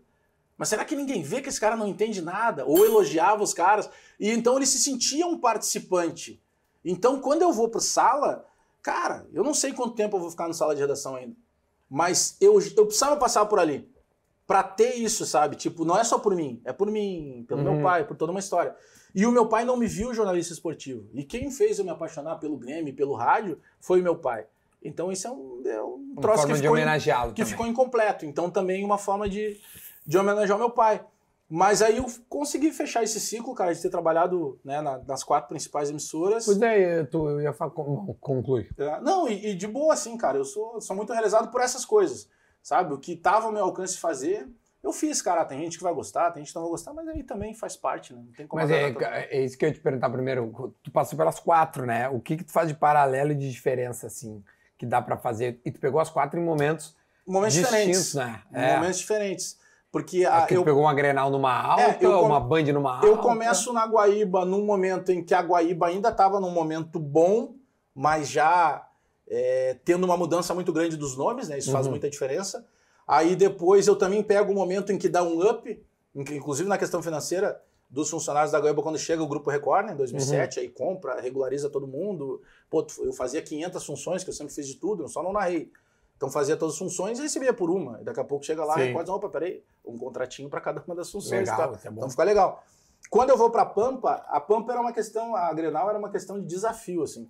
Eu lembro, eu sempre fui um cara Que de era um projeto novo. é, eu sempre fui um cara de comercial, sabe? Eu sempre fui um cara de, de participar Relacionamento. da- de relacionamento, de participar das comercializações da, da rádio. Sim. E, e na Grenal, eu lembro um caso específico, não vou te falar a marca aqui, mas eu- é uma marca gigante é, que, de bebidas, e que eu chego, ah, a primeira vez que eu vou pra vender ela, eu tive que explicar o que, que era a Rádio Grenal. Pra, ah, tá, pra vender a Grenal, tá? O cara não sabia de qual Sim. era o grupo, se era Bandeirante, se era Pampa. Quando eu vou renovar, é, sei lá, um ano depois, eu passo pelo call center, que era para chegar na sala dos caras, e começo a parar com a galera do call center dizendo que eu via Granal. E aí o cara lá assistindo tudo da porta. Eu já Sim. renovei sem precisar Ah, não, nem discutir só, com ele. Só, só, só no trajeto. Então tu vê o que, que muda, né? São, é uma relação com- completamente diferente. Quando eu vou pra Band, a Band também tá num momento de transição Hum, que tinha vindo um outro gestor, que era o Sérgio Cóssio, que eu acho que agora tá, tá fora do Brasil. E era um momento de que a, que a Band estava contratando mais gente, estava tentando modificar. E aí eu não- nunca tinha trabalhado com, com o Meneghetti, né? Aí o Meneghetti chega, e aí o Meneghetti traz aquele rádio raiz, aquele rádio que eu particularmente gosto muito de ah, fazer. eu acho, eu E, sou cara, muito fã dos caras. E aí funcionou muito assim. E eu, cara, era um dos caras. Eu, eu, eu sempre quis trabalhar com os melhores, cara. E o Meneghetti era um desses caras assim que eu queria ter trabalhado e não tinha trabalhado até então. Sim. E, e deu muito certo, graças a Deus deu muito certo. E aí eu vou para a RBS, só que aí uma situação, a, a Band eu, eu chego não identificado, aí eu me identifico, mas na Band ainda era um pouco diferente, Duda, porque logo que o Meneghetti chega, o Meneghetti começa a botar essa situação de ter dois comentaristas nas jornadas. Sim. Eles começa lá com, com a gestão do Meneghetti na Band. Ah, Aí, então, tipo, eu comentava o jogo do Inter, já sendo identificado. tudo bem. Tinha dois comentaristas. Sempre um comentarista, seja ele isento ou não, o Meneghetti botava dois comentaristas. Foda-se. E o cara ali não. Quando eu vou pra RBS, até em função do bola, e tu sabe melhor do que eu, porque tu participou muito tempo ali, o bola é uma zoeira. Uhum. Só que aí eu já tô com a minha carreira também andando na questão do stand-up comedy. Uhum. Eu quero falar disso aí Com o show solo e com o show que a gente tem, eu e o Gil Lisboa também, que a gente viaja pra tudo que é lugar. Então eu já tinha mais essa veia também de viver mais o lado do humor. Eu digo, cara, eu vou por aqui, eu já fiz tanto tempo aquela coisa lá, que não pode falar errado. Então, Uhum. assim, cara, eu gostei disso aqui. E aí, no bola, eu não tenho como fazer um cara do bola às 11 da manhã e fazer um cara diferente na, a uma da tarde na, no sala. E como os representantes da dupla fixos lá sou eu e o Potter, Igual, né? e Nos o dois. Potter tem uma visão também de saber brincar. Cara, quando a gente briga, jamais vai ser uma briga de um bater no outro, de um Claro. ofender o outro. É a briga de zoeira, entendeu? Ah, quem, quem é que tá melhor na zoeira hoje? Mas é uma coisa completamente leve, até porque as coisas mudaram hoje em dia também, né? Não funciona mais aquele gato e rato e tal. Então, cara, é, e aí eu fiquei mais nessa aí, o Pedro também, o Pedro Ernesto Nardim, que é o meu pai lá dentro da RBS, ele Sim. gosta muito de dessa zoeira Ah, ele organizada. ama isso. Poxa, aí eu e o Potter acabamos fazendo escada com ele, cara, então. Então Aí foi. hoje eu tô num ambiente, num, num clima muito mais leve. Que, cara, que é o clima que eu vou te falar assim que, Que é o que tu gosta. que é o que eu gosto, que é o que me deixa à vontade. E, cara, eu costumo dizer, eu tive um ciclo da minha vida até. Eu tive alguns ciclos, né? Uma infância muito dura, assim, muito, muito pesada, por questão de. Meu pai tinha adoecido, a minha mãe teve que, que não estava acostumada a trabalhar, teve que trabalhar, uma pessoa na época sem instrução. Eu sou filho de, de um pedreiro e de uma faxineira. Sabe? Digo isso com muito orgulho porque, pô, eles me criaram muito bem, eu e os meus outros irmãos. Tu é da Restinga, tu falou? Eu me criei na Restinga, me criei na Restinga. A gente costuma dizer lá que tem, ali perto do Tinga ali. Tem alguns sobreviventes. Uhum. É, eu morava na Restinga Velha, o Tinga morava na Restinga Nova. Uhum. E até tem um livro que deve ser o segundo que eu vou lançar que tem a ver com isso, porque eh, tu a conhece gente... o Tinga de tempo, não de é muito... uma não, amizade não. do rádio. Não, não, não, não, de muito tempo. Hoje a gente fala praticamente todo dia. Sim. E volta e meia eu vou na casa dele, faço ele pagar o café, né? Porque ele tá com mais, não, né? Ele tá bem mais. Ele, ele tá, ele tá foda, ele é foda. Dá pra tomar um café importado lá na casa dele. E, mas a gente se ajuda muito, cara, enquanto ser humano, assim, sabe? Eu, pô, o Tinga tem uma cabeça privilegiada, ah, sabe é, disso. Ele, ele é um ser humano diferenciado. E nós tivemos os mesmos exemplos, entendeu? Com situações parecidas, a mãe dele também, né? Uma pessoa que também era uma dona de casa, né? Era, era uma doméstica. E claro. a gente teve uma vida muito dura, cara, mas uma vida de exemplo bom, assim. E hoje a gente tem alguns projetos sociais lá dentro da Restinga. É, né, o Tinga distribui almoços todos Não, os dias lá na é quadra. Fome de aprender. Eu, né? eu, tenho hoje a satisfação de ter, junto com um patrocinador meu, um parceiro com é uma marca de tinta. É dele, aliás. Essa camiseta é lá do território. Então, esse meu patrocinador de tinta, cara, ele nos doa uma quantidade X de, de tintas ao longo do mês e eu tô junto com o Dunga, chamei o Dunga da Seleção do Bem, uhum. e a gente tá pintando, cara, algumas escolas estaduais e municipais de Porto Alegre. Porto Alegre. Até na Restinga deve ser o nosso próximo passo. Agora a gente está pintando uma escola tradicional aqui na zona sul de Porto Alegre, que é Não, mas dá o nome, Odila Guida Fonseca, a escola uhum. estadual. Então a gente consegue as Eu tintas... acho ótimo quando as pessoas têm a oportunidade de falar pra galera isso. da Tedox lá, que, que nos ajuda Não, fala nisso. as tintas aí. É, uma, é Tintas Tedox, que, é, que, que me ajuda, é um dos patrocinadores lá.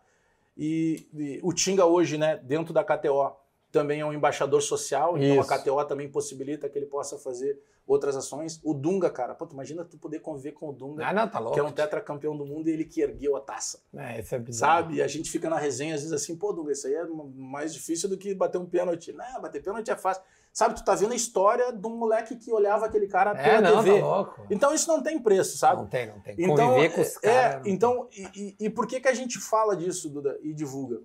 Tem um, um, eu, eu botei um dia no meu Instagram lá falando, pô, galera, agradecer a galera da Tedox que nos ajudou, estamos aqui distribuindo as tintas e tal.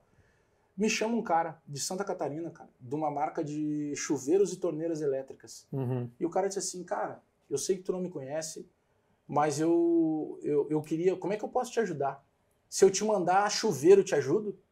Eu disse, cara, tu me ajuda porque a gente doa para asilos, né, para claro, casas de recuperação. coisa a gente dá um E às vezes está lá o chuveiro com um fiozinho caindo, não, não esquenta água. Para esquentar tem que ficar aberto um pouquinho. Cara, o cara nos mandou 250 chuveiros top de ah, linha. não, dá, dá o Aí moral pro cara. É o, te lembra? A marca é Zagonel que é lá da, é das proximidades de Chapecó, ali, da região de Chapecó. Ah, incrível, Santa velho. Catarina. Então, um abraço aí, beijo, Cleiton Zagonel, que nos auxiliou nisso. Porra. E por que, que esse cara nos auxiliou? Porque ele viu divulgando. Claro, exato. Então, tem muita gente que diz o seguinte, o, o Duda, ah, quem quer ajudar, ajuda. Quem divulga Não quer fala, publicidade. Não, cara. Porque toda vez que alguém vê, daqui a pouco o cara, bah, eu queria Quem ajudar. divulga quer como. divulgação, cara. É, porque tu pensa assim, pá, eu, eu tenho como ajudar, eu não sabia como. Pô, eu posso mandar isso aqui pro Bagé, ou pro Dunga e tal. Então é um trabalho muito reconfortante, assim, que a gente bah, consegue tá louco, tia. devolver para a sociedade algo que. E quando eu e o Tinga, quando a gente está lá na escola de samba, no estado maior da Restinga, o que a gente tenta levar para os moleques é justamente isso. Galera, olha só. A nossa vida aqui, minha e dele, foi muito pior do que a tua. Tu tem... A nossa era muito mais difícil que a tua. A tua é difícil, a nossa era mais difícil. Olha o que a gente fez. Né? O Tinga foi jogador de futebol, eu sou jornalista. Cara, a gente conseguiu vencer, cada um na nossa profissão, sendo correto. Então o que a gente quer passar para os moleques é isso. Uhum. Entendeu? Cara, a gente quer que tu vença sendo correto. É mais fácil tu ter o dinheiro daquele outro jeito, é mais rápido. Sim, mas claro. não, não vai, tu não vai ter a mesma vida que a gente tem hoje. A gente faz a vida inteira É, sem o, se preocupar. O, o vagabundo ali, a vida, a vida Tá. devolve pra ele e geralmente a vida do cara é mais curta que. Porque não adianta, velho. Ali na frente. ah, Só que ele é o exemplo, Duda. É o cara dentro da comunidade, dentro da vila, é o cara que tem o carrão, é o Sim. carro que anda cheio de ouro, é o cara que anda É. com tênis da hora. Então o moleque que tá desavisado, ele, opa, peraí, mano. Dá pra ter tudo isso aí. Isso aqui é mais fácil. Mas se tiver alguém dizendo pra ele, meu, tu viu como é que acabou a vida dele? É. Olha aqui a minha, a minha tá andando e dá pra te fazer isso aqui. Então é muito importante, cara, que tenha essa- essas conversas, que tenha esses projetos. E eu tenho a satisfação de hoje estar com esses caras Não, incrível. no lado que a gente sempre consegue e, e- fazer e alguma lá na coisa. RBS, meu, trazendo uma, uma, uma coisa mais pra agora, assim, tu falou que te arrepiou quando entrou no Sala, né? É, o Sala, o Sala, de fato, é, fazendo um paralelo com as outras coisas, como é que foi o tamanho da tua mudança em relação à repercussão? O que que tu sentiu em rua e, e também pra ti de repercussão? O, o peso realmente é, foi maior pra ti? Tu sentiu uma... o- esse frio da barriga se estendeu pra rua também, sabe? De tu... Porque tu já era um cara conhecido, né? Tipo assim, não foi... Tu não caiu lá de paraquedas, tu foi buscado, né? É, é, cara, é, é diferente. Se eu te traçar um comparativo assim, por exemplo, a Bandeirantes, ela já tinha me dado uma, uma divulgação muito boa, porque na Band eu fazia TV, TV aberta a imagem, ainda é né? muito forte. Ah, E aí é depois, muito grande, e aí depois se casou muito a questão, e aí foi uma jogada brilhante que o Meneghetti fez lá, de YouTube. casar o YouTube. E aí eu já tinha um canal no YouTube que na pandemia eu consegui potencializar ele, né? E aí Que hoje tá mostrou- parado, infelizmente. Tá parado, mas vai andar. Vai voltar. Vai. Segui- Seguida vai andar. Ah, Então, vai. então já vamos fazer o seguinte, já É. começa a se inscrever de volta lá. Como é que é o É, nome do canal? lá. Canal, canal Alex Bagé, procura lá que Tá lá, né? tá lá, tá, Tá lá. lá. Então, ó, Vamos começar. Canal Alex Bagé, tá? Quando Isso. começar a andar, tu me avisa que aí a gente vai fazer algumas coisinhas Isso. junto lá Já no vai, canal. Vai começar a andar. Mas aí, Duda, então a, a Band ela já tinha essa coisa, sabe? O cara já, ah, pô, pô, curto muito Donos da Bola. Eu lembro que o Meneghetti fazia uma brincadeira que dizia assim: ah, pô, tudo que eu quero é ter o carro do Bagé. E começou a criar isso. Como se eu andasse numa Lamborghini. Pô, tá um carro legal e tal, mas, né, normal. Não, eu quero o carro. E começou a fazer essa brincadeira. Cara, até hoje eu não tô mais lá na Bandeirante há praticamente dois anos. Os caras falam. Aí esses dias eu tô descendo ali a Tarso Dutra ali com o vidro baixo, aí passa uma grande moto, diminui, diz assim, pô, Bagé, tava curioso, agora já sei qual é o carro que o Meneghetti fala. Então isso é muito legal, sabe? Vai, é Essa caralho. questão de, de, de tu estar nos lugares, o cara vem. Eu gosto muito de show de, de samba e pagode, né? Porque eu, eu sou compositor, então tem algumas músicas Ah, é rodando aí. verdade, tia. Então, às vezes eu Homem tô nos lugares. Tudo, cara. Que hora tu dorme, tia? Porque, ó, faz filho, escreve, compõe. Eu durmo um pouco, eu durmo um pouco. Dorme, pô, dorme pouco, Eu, durmo, né? eu nunca durmo antes das duas da manhã e eu tento acordar às sete e meia.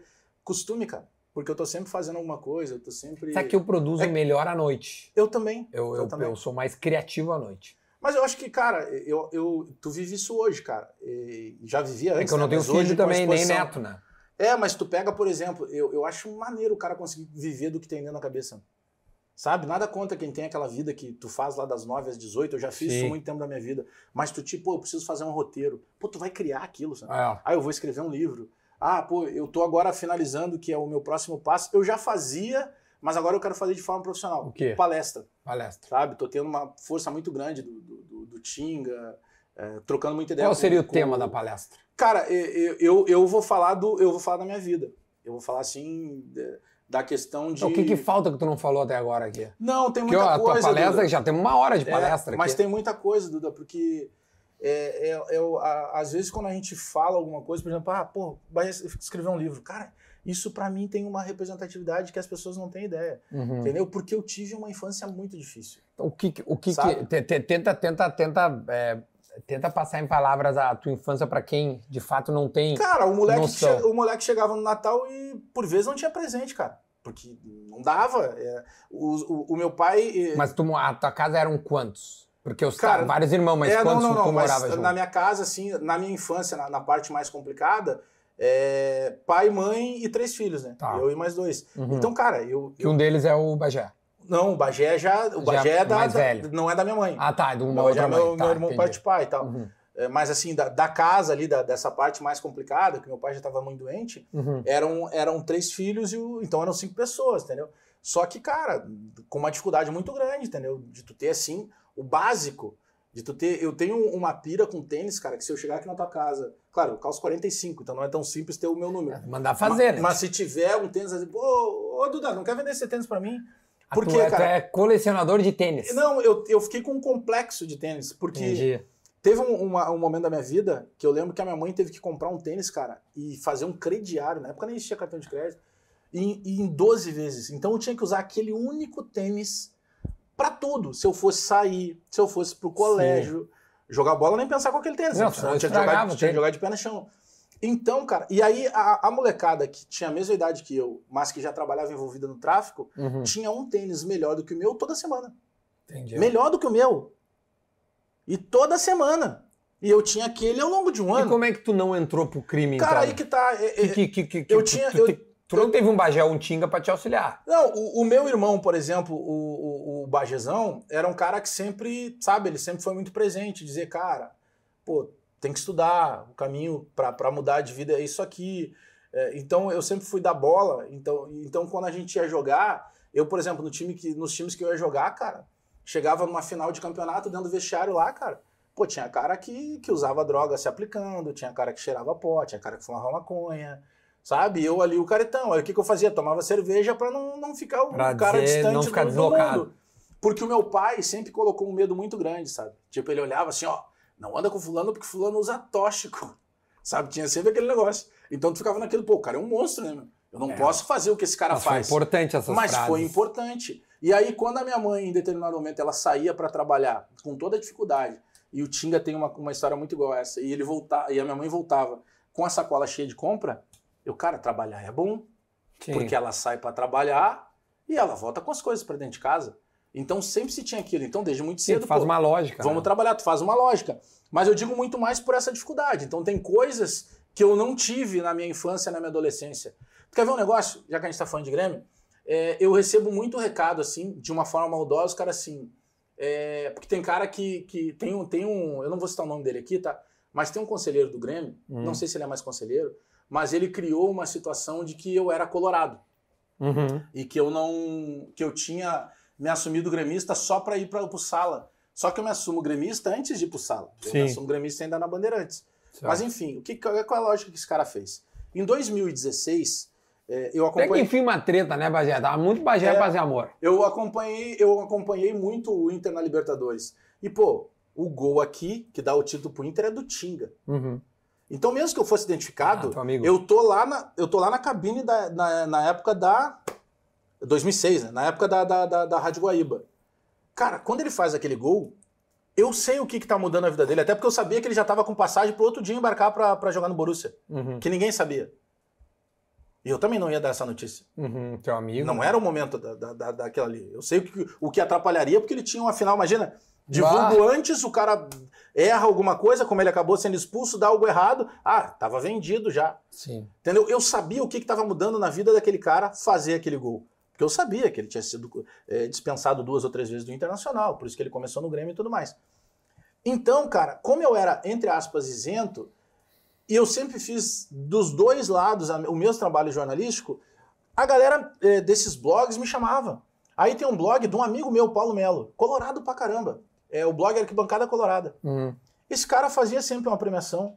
E aí ele me chamava. E tem um dia que ele me chamou, tava eu, a Marjana Vargas, a Kelly Matos. Uhum. Eu não vou lembrar quem eram as outras pessoas, mas se eu não me engano eram todos colorados. A Marjana não sei, mas a Kelly e outras pessoas que estavam lá no Grêmio Uhum. eram colorados. E eu tô numa foto com um troféu que o cara me. E outra, se o cara me chamar hoje pra receber um troféu Eu lá, lá. eu vou lá. Eu vou perguntar pra ele: posso ir com a, com a camisa azul? Eu vou lá, porque o cara é meu amigo. Então esse cara pegou isso, olha, vê, vê a doença, né? Eu e como sei. a internet tem muito doente que não analisa o que, que tá vendo, os caras, ah, realmente, olha lá, o cara recebendo o troféu de, de Colorado. E aí muita gente, Duda, me cobra por que, que eu não tenho foto com camisa do Grêmio de guri adolescente. Porque eu não tinha dinheiro, cara. Eu tinha basicamente a roupa de ir pro colégio. Mas, pô, tu não vai começar cada um que, que, que põe uma, uma porcaria dessa lá, tu vai responder pros caras, entendeu? Então tem uma série de coisas que tu pega que é a parte maldosa da rede. Uhum. Mas aí é do jogo, cara, porque é uma meia dúzia que é mal e um monte de gente que é bom. Que Por que, bons. que eu vou potencializar na meia dúzia mal? Sim, não, não, eu claro, vou tá potencializar em quem é bom. Mas é, é, a- as pessoas não conhecem, entendeu? O cara acha assim, pô, o cara tá na sala de redação, tá no bola nas costas, as pessoas conhecem ele. Pô, esse cara tá com a vida resolvida. Cara, eu venho de uma guerra em que eu sou um Sim, dos tu poucos. tem, um, tu tem um, como é que chama? Um gap Eu pra buscar, tá eu sou um ligado? dos poucos da minha família a fazer uma faculdade. Uhum. Entendeu? Eu fui quebrando etapas. As coisas que eu conquisto na minha vida, Cara, não tem um cara para chegar e dizer assim, ah não, foi por, por causa minha. Não, eu sou grato às pessoas que me deram a oportunidade. Mas o cara abriu a porta, eu entrei. Se eu não, se eu não soubesse ficar lá dentro, o cara teria me tirado lá de novo. Então esse é um complicador assim que tu vê o tempo inteiro, sabe? É, enfim, e pessoas, cara, altamente Mas que tipo de cobrança né? rola mais assim? Cara, eu, eu tô te perguntando. A cobrança é que a, tem caras que não aceitam que eu critiquem o Grêmio. Tá. E eu sou totalmente crítico. Eu sempre eu, eu tenho uma brincadeira que eu digo com a minha mãe, mãe, nunca vai trabalhar no futebol. Porque em algum momento eu vou te criticar. Porque em algum momento tu vai errar e eu vou analisar com o que eu acho. Entendeu? Eu não estou dizendo que eu estou certo ou errado, mas é a minha maneira de, de fazer. Sim. E eu fiz até hoje assim.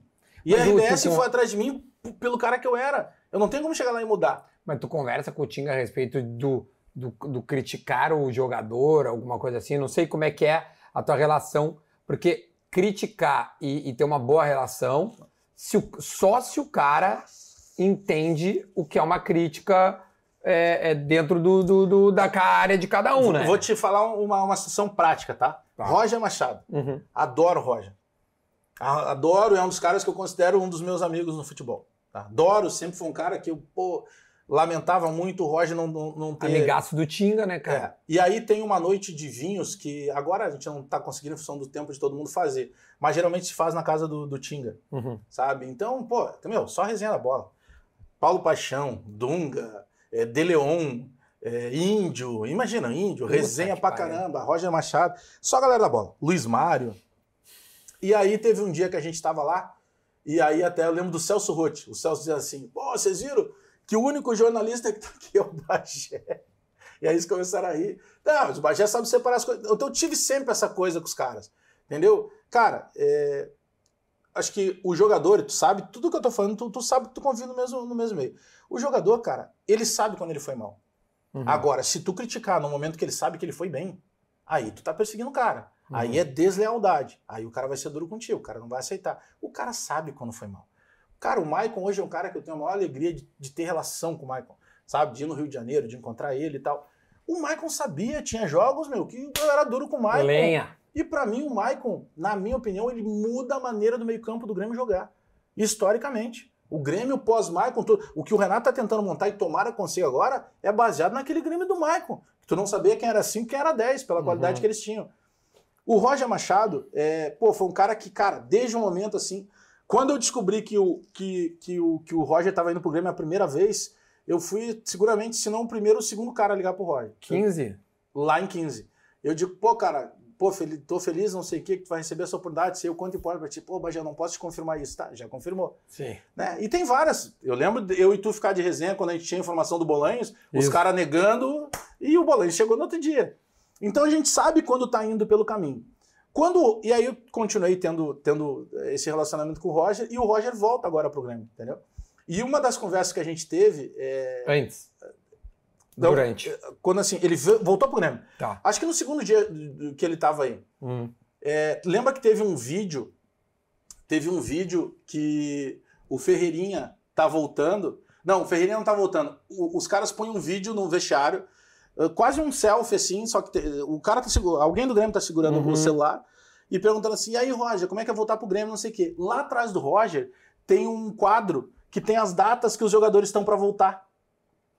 E aí tem lá, Ferreira, volta não sei que dia. Tá. E essa informação dava certeza de que o Ferreira estaria fora do Grenal. Tá, entendi. E pouca gente se ligou nisso. Sim, aí dando um zoom ali. Tu... Pouca gente se ligou nisso. Aí quando se ligaram, ó meu, o quadro lá tava dizendo não sei o quê. Foi uma cagada do Grêmio. Aí eu vou ter uma conversa com, com o Roger e uma das coisas que eu falei para ele disse assim, cara, uma coisa que eu posso te dizer assim, ó, o Grêmio que tu deixou em 2016 e o Grêmio que tu assume agora mudou coisa pra caramba e principalmente a velocidade das coisas via internet. Tu viu o que aconteceu do quadro? E contei, ele não, ele não sabia da história do quadro. Sim, não, ele, ele não se... E aí nós continuamos conversando. Cara, a gente disse a mesma frase quase ao mesmo tempo. Cara, Bagé, fica à vontade o dia que tu tiver que me dar porrada. Uhum. E eu disse, Roger, vai ter um dia que eu vou ter que te dar porrada. Sim. E então, nós não precisávamos nem ter essa conversa, mas a gente teve. Para ficar muito à vontade. Faz parte do processo do dia a dia. Se tu fizer um jogo ruim e eu considerar, eu posso até estar errado, mas foi o que eu considerei. Eu nunca tive medo Inclu- Inclusive, quando o Roger pede o jogo pro Criciúma, que é o último jogo dele, lá em Criciúma, aí vem, né? Tá ali no forte da emoção, os caras. Tá aí, Bagé, tu faria o quê? Se eu entraria agora, se fosse presidente do comitê do vestiário, e demitiria todo mundo. Tá, e em algum momento acho que o Roger falou pra ti nas coletivas dele, dizendo que tinha muita gente de fora minando Não, a. Não. a como é que certeza chama? Né, Tu lembra que ah, tinha uma Lembro. pressão não. Lembro? que fazia com que os guris jogassem, depois os caras reclamavam que. Não, com certeza não. O, o, o que o Roger ficou muito chateado, que é a leitura que eu faço, é no episódio Lucas Leiva. Hum, O Leiva volta, aí a estreia na, na reabertura do retorno contra a Ponte Preta. Ponte Preta. E tinha ali uma expectativa, pô, o torcedor lotou aquele dia, não foi pra ver a Ponte Preta, foi pra ver o Lucas Leiva. Sem dúvida. E aí. Ah, sim, o, se ele o- começaria ou não. E o Roger deixa o Lucas Leiva no banco. Tá. Só que como nós já tínhamos a informação de que, pelo tempo que estava fora e tudo mais, muito provavelmente o Lucas não começasse, Uhum, eu lembro que o Pedro Ernesto Fernandinho fez uma coluna um pouco mais forte. uhum. Pô, não pode, né, cara? O Lucas Leiva tem que jogar. E aquilo pro Roger pegou de uma maneira, na leitura que a gente acabou fazendo e pela, pela resposta dele, de que quase a imprensa estava tentando impor. E ele já tinha uma decisão, por quê? Porque ele estava baseado nos números da fisiologia. Deve ter, obviamente, Conversou conversou, com o Lucas, Lucas, e claro. tal. O Lucas deve ter passado para ele, cara, tô o tempo fora, né? Sem dúvida. Tem toda uma questão que o Grêmio tá, tá precisando definir as situações. Quando joga em casa é um pouco diferente e tal. Então era uma opção do Roger. Mas ali o Roger também, eu compreendo a falta de paciência que ele já tava, entendeu? Tanto que ele, ele coloca ali. É como se as culpas das vaias da torcida É, fossem, fossem da imprensa. Sim, você- tipo, Mas como se você tivesse incentivado a, a Potencializado, rapaziada a, a vaiar Tipo, ele. o que, que ele tentou dizer? Cara, eu não falei que eu ia colocar o Lucas Sim. no começo, vocês que disseram. É, exatamente. E aí É, ficou foi a tal aquele... da expectativa e realidade. A expectativa quem criou não foi ele. A expectativa Não. foi a imprensa, segundo ele, É. né? Mas é que ali, mas era natural de se esperar que eu, o, Sim. o Lucas Leiva fosse jogar pelo tempo que ele estava fora, né? Ah, tanto que ele entra. É. Mas, mas E- e pela- começa. E outra, o- a, a chegada do Lucas Leiva, ela lembra a chegada do Douglas Costa. Ninguém dizia que ele não ia chegar e jogar. Pela qualidade do cara, Sim. pela cabeça do cara, pelo senso profissional que tem o Lucas. Então se tinha uma expectativa das melhores ali. Tipo, calma, tem que chegar e fardar. Sim, né? claro. E talvez fosse até uma coisa de ser, quem sabe, trabalhado, mas aí eu compreendo que o Roger já estava tomando pancada, sendo muito pressionado por tudo que estava acontecendo. É, é natural, cara. E algum outro episódio tu, tu, tu, tu sente que tu pode ter influenciado? Ou, ou, ou qual tamanho que tu entende que há a tua palavra no contexto de hoje em dia, assim? De Grêmio, Cara- sabe? Principalmente, eu digo o Grêmio, né? Eu digo assim, Duda, é, teve, um, teve um episódio que o. Porque uma vez eu perguntei, só um parênteses, uma vez eu perguntei isso pro Baldaço, É. logo no primeiro, primeiro assado que eu fiz com ele, cara. Maio. Não, sei lá, junho de 2020. Eu joguei no Zeca em 21. Isso, de 21. Joguei não, né? Joguei. Tu treinou no Zeca, tu, Joguei. tu Tá saiu a no camiseta, beat. ó, tá ali a camiseta. Tá. Saí no beat. Eu sei, tá com camisa, eu vi toda a série, fiquei esperando. Aliás, pô, tu foi, tu foi osso duro. Porque Ah, o dia a dia de um jogador é pesado. Não, não, tá louco, lá não. Mas tu não jogou, não? Tá bom. Olha aqui, ó. Cara, não, que, só pra não perder. Ah, eu perdi baldaço. Ele disse, Aliás, cara, tu me deu uma falta, tu me deu uma pancada no jogo na, na, na, na Copa E Cateórica. aí, aí tu me prometeu a coisa depois. Não, eu eu te xinguei, não cheguei de. Eu vou te matar depois, ele falou. Não, não cheguei disso. Não, eu dei sem querer, né? Tio? Não, não, deu, deu, pra, deu pra pegar. Eu também teria. Beliscãozinho do Bolívar, sabe? A danagem Pô, aqui. eu um senhor já, cara. o avô. Amanhã é jogo de jogo de, de, bu- primeiro quadro contra a máscara, cara. O meu Eu na falou assim, ó. submorte. O falou assim, ó. Cara, hoje eu acho que eu influencio. Se eu quisesse, eu influenciaria numa eleição do Inter. Pelo, pela. Pelo, né, por, onde ele, sei lá, é uma opinião dele, eu acho que ele tem lá o, o balizamento para dizer isso. O, o, o, o que que o Baldaço, o Baldaço, o que que o Bagé hoje influencia que tu sente, sabe? Cara, é, eu, eu tive um cuidado nesse processo de eleição do Grêmio de não me manifestar. A galera perguntava, e cara, que, sabe, o que a gente recebe de recado. Sim. Ah, tu viu isso aqui? Às vezes não aconteceu nada, mas os caras acham que tu vai pegar aquilo e vai jogar no, no, no Sala, por exemplo. Cara, o Sala tem um tamanho muito grande. É. Tá? É, Uma outra historinha, tá? Que eu conto aqui no livro, tem um capítulo chamado que o, o Mancini foi demitido dentro do sala de redação. O Grêmio Sim. jogou contra o Juventude, empatou, e eu, no meio do jogo, no intervalo do jogo, eu comecei. Não tô, eu não tô dizendo que essa minha postura influenciou, mas só para te dar uma ideia. No meio do jogo eu comecei a dizer, cara, o Grêmio tá perdendo tempo com o Mancini. Tem que tirar o Mancini no, no intervalo do jogo. E voltava o jogo, e no meio, quando eu tinha a oportunidade de falar, Repito, o Grêmio. E termina o jogo, eu vou pra GZH, o Grêmio está perdendo tempo com o Mancini. Fiz a coluna. Aí no outro dia eu começo a ligar para algumas pessoas, e aí vai pro, pro, pro vestiário, e o Denis, não, não, não, tá confirmado o, o, Mancini. o Mancini. E aí, cara, daqui a pouco um cara me liga, uma fonte minha, lá dentro do Grêmio, e disse assim, cara, tinha dirigente do Grêmio ligando pra gente da RBS. Te, mas te descascando. Tá, mas pediram na minha cabeça? Não, não sei se pediram na tua cabeça. Mas se liga pra um, pra um grandão e começa a te criticar, se subentende isso. Eu digo, não, mas tá tranquilo, pra mim tá tudo certo, não tem problema nenhum. Até agradeço a audiência. E continuei. Aí perguntei pro cara, meu, vai ter mudança? Ele só, Rogério, tu já, tu já parou pra pensar que dia é hoje? Acho que era 14 de fevereiro, se não me engano. Eu disse, ah, 14 de fevereiro. Cara, há oito anos foi o dia que o Mancini foi demitido, também sem perder, lembra? Sim. Eu disse, pô, pior que eu não lembro, claro, isso é aniversário do Pelaipe. Aí eu digo, cara, mas então tá me dizendo que vai cair o Mancini. Só olha, ele ainda, eu não posso te garantir isso, mas eu acho, Falou que, isso de manhã. eu acho que tu não tá longe disso. Antes do sala. Antes do sala. Tá. Aí tá. Aí começa o sala. Aí, cara, o Pedro Ernesto Renardinho começa, não, porque, pô, estão botando a culpa no Mancini. O Pedro defendia o Mancini porque eu dava muito pau no Mancini. Então, pra ter aquele Sim, vai ter um contraponto. E aí eu disse assim, não, não vou retirar nada. Eu acho que o Grêmio tá perdendo tempo com o Wagner Mancini e, cara, dá tempo ainda. Pode demitir hoje, por exemplo, vocês não precisa esperar o próximo jogo e tal. Não, mas aí vai trazer quem? Isso, ué, traz o Roger, tá aqui, em Porto Alegre, tá vendo o jogo de casa. Ah, tu leu toda a gente vai lá. Porque eu já tinha algumas umas informações, tipo, se caiu o Mancini, o presidente vai no Roger. O presidente queria o Roger há algum tempo. Uhum. Aí, cara, o presidente queria lá o Roger antes da virada do ano, né? Mas o Roger tava com alguns problemas pessoais e o Roger, Roger não pega o time Japão, andando, ele né? E ele quase foi pro Japão. Ah. Aí, beleza, cara. Aí começa o sala, eu recebo um recado de uma pessoa do Grêmio. Só não vou dizer o nome, mas uma pessoa do Grêmio. Dizendo assim, ó, o Denis quer entrar no ar. Aí eu digo assim, tá, mas o que, que houve? Tá puto comigo? Ele disse, não, não, acho que tu vai te consagrar. Eu disse, tá, então caiu o Mancini. Ele disse, ah, bota ele no ar que tu descobre. Eu disse, cara, mas peraí, eu não posso, o Sala não é um programa de entrevista, né? Sim. Eu digo, peraí.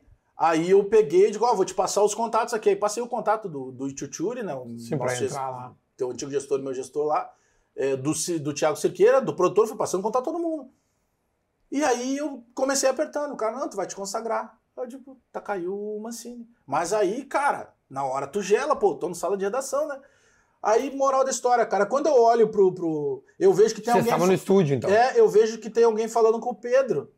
Aí eu digo, tá fora, Mancini. Aí quando o Pedro vai, ó, temos um contato, Pedro, você recebeu a informação aqui, cada vez ganha força. O Mancini vai ser demitido do Grêmio hoje. Ó, então é isso que tu quer dizer, Denis? Fala aí, boa tarde. Aí entra o Denis, que tinha confirmado o Mancini algumas horas antes, Sim. dizendo, é, Pedro, infelizmente e tal, não sei o que, o Mancini tá fora.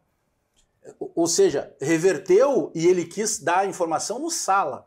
Eu até entendo depois que, poxa, eu, se eu tivesse nas outras emissoras, eu ia ficar também, peraí, Sim. faz uma coletiva É, então. o Meneghetti ficou louco. e, e com razão, eu não tiro a razão do Meneghetti. Sim. Não tiro a razão do Meneghetti. Mas aconteceu isso. Eu tava na Band e uma vez, eh, no meio da pandemia, eu fui muito crítico porque o presidente fez um acordo com os jogadores, cara, e, o, e os jogadores aceitaram eh, receber o direito de imagem depois da virada do ano. Sim, eu lembro. Mas aí quando venderam o Cebolinha, os jogadores começaram, opa, peraí, né? Agora tem Dinheiro dinheiro, tem. então não precisa de esperar. E aí o presidente Romildo foi lá, pegou esse dinheiro e pagou os caras para evitar problema. E aí, cara, tinha uma reclamação de torcedor lá que não estava sendo, não tava sendo ouvido, não sei o que, não sei o que. E eu começo a falar, eu digo, os caras, mas o torcedor do Grêmio, associado, é muito simples. Espera, es- espera se atrasar tua mensalidade para ver se os caras não vão, não vão ligar para vocês na mesma hora. E aí veio o mesmo, não sei se conselheiro ou ex-conselheiro lá que é apaixonado por mim. E ele fica mais louco ainda porque eu não respondo ele, né? E, e o cara botou que, que eu tava fazendo uma campanha para desassociar Sim. no Grêmio. E, cara, beleza, deixa os caras falar, né? Tem um monte de gente que disse que eu não tinha falado, outros disseram que eu tinha falado, beleza.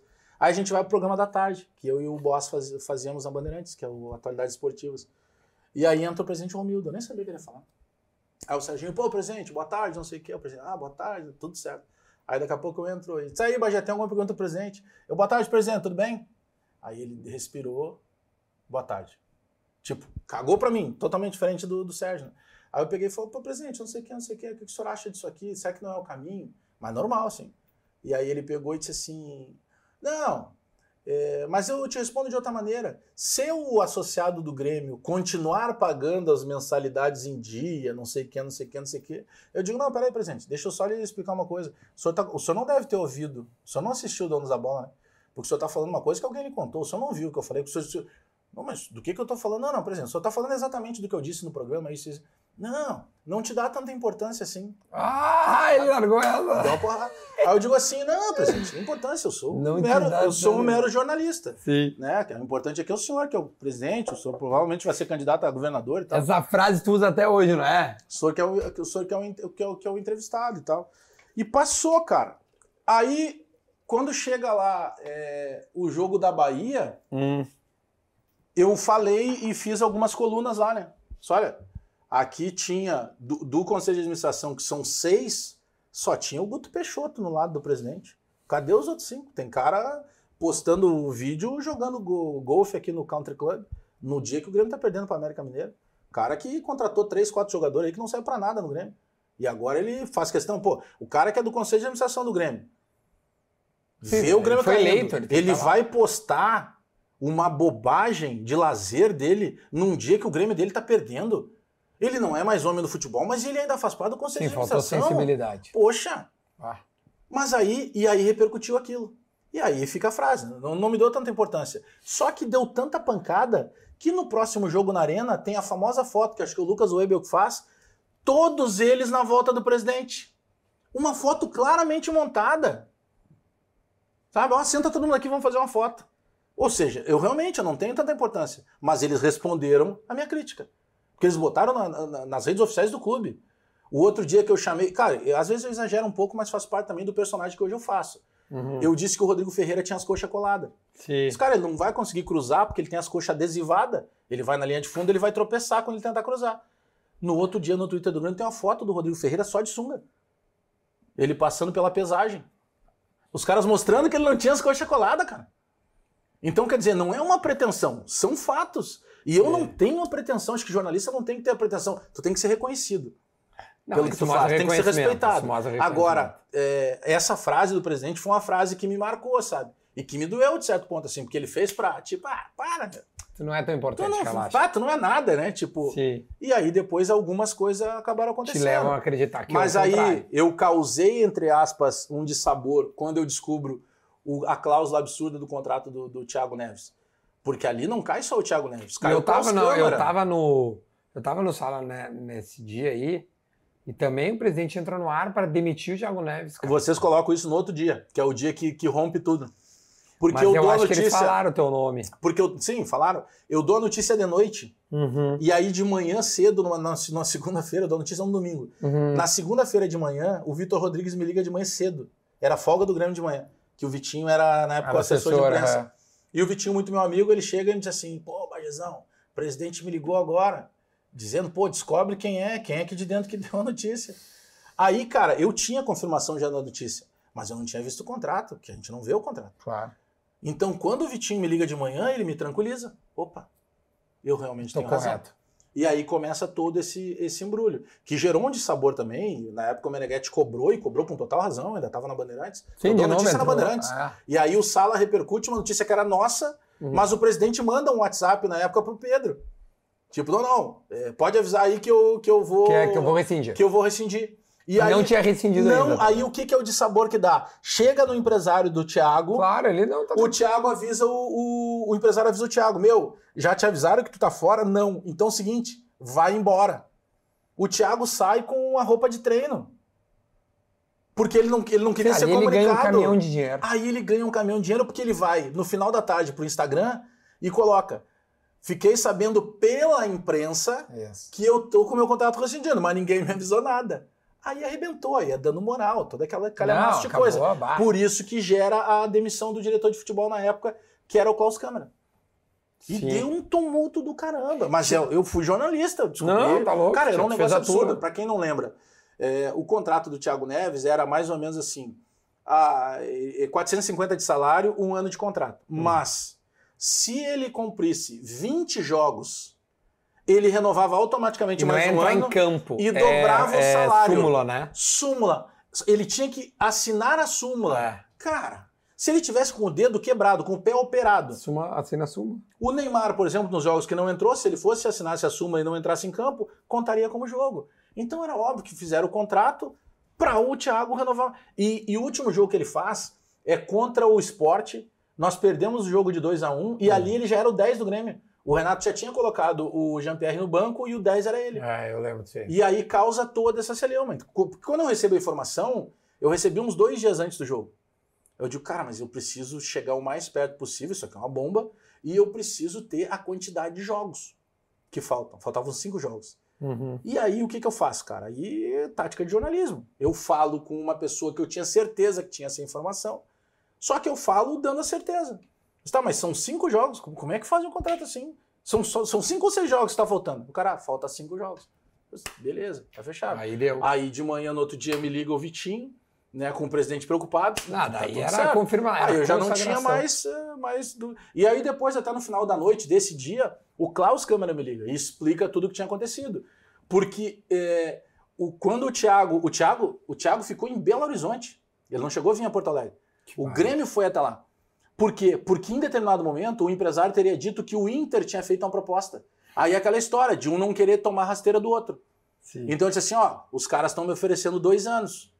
Porque o Grêmio chegava, não, é um ano só, porque a gente não sabe como é que tá o Thiago. Ah, então vamos fazer uma cláusula. Só que a cláusula que fizeram pro Thiago. Era ridícula. Qualquer criança conseguiria cumprir, né? Que barbaridade, velho. Esses detalhes eu me lembro agora, eu me lembro. Eu me lembro que nesses dias aí, cara, tava aquela celeuma do Cavani também. Era tudo nesse, nesse meio tempo aí, cara. Eu lembro que era nos mesmos dias que eu tava no ar e, eu, e a gente tava cara, meio que de home office, velho. O episódio do Bolanhos, eu lembro um dia que tu me ligou, era um sábado de noite, que eu... Pô, eu recebi a informação do Bolanhos numa quinta-feira. Eu tava no Rio de Janeiro, eu botei no Twitter, cara, assim, nas areias da Praia do Lemer. Por quê? Porque eu sou, eu faço parte de um grupo de compositores de samba enredo. Uhum. E naquele ano específico, que foi 16, eu tinha samba aqui em Porto Alegre, eu tinha samba no Rio e eu tinha dois samba em São Paulo. Então eu Tu vem, lá... compõe e vende. É, Ou tu, na verdade, te pedem? Tu, não, tu entra no. É, a gente entra em festival de samba enredo. Uhum. Tipo, lá, vamos, 50 equipes de compositores, alguém ganhou samba. Ah, tá. então tem uma série de coisas envolvidas, né? Tu tem que fazer várias eliminatórias, contratar. O, o, tu mora aqui, os caras são de lá, tu tem que contratar o cavaco de lá, assim, o violão de lá. Alex Bagé. Alex Bagé. é, tu tem, tu tem uma É ele que é. É ele Não, que é. a questão da melodia. Quem Ah, é decide outra são coisa. os compositores. Não, mas como é que tu vai fazer a letra sem a melodia? Não, mas é que, é que aí que tá. Mas ele, ah, o, o samba, é, ele pode ser em maior ou menor. E aí a escola não diz isso, ó, nós queremos o samba. Aí tu estuda o poder da escola. Pô, peraí, a escola só vem com samba em menor.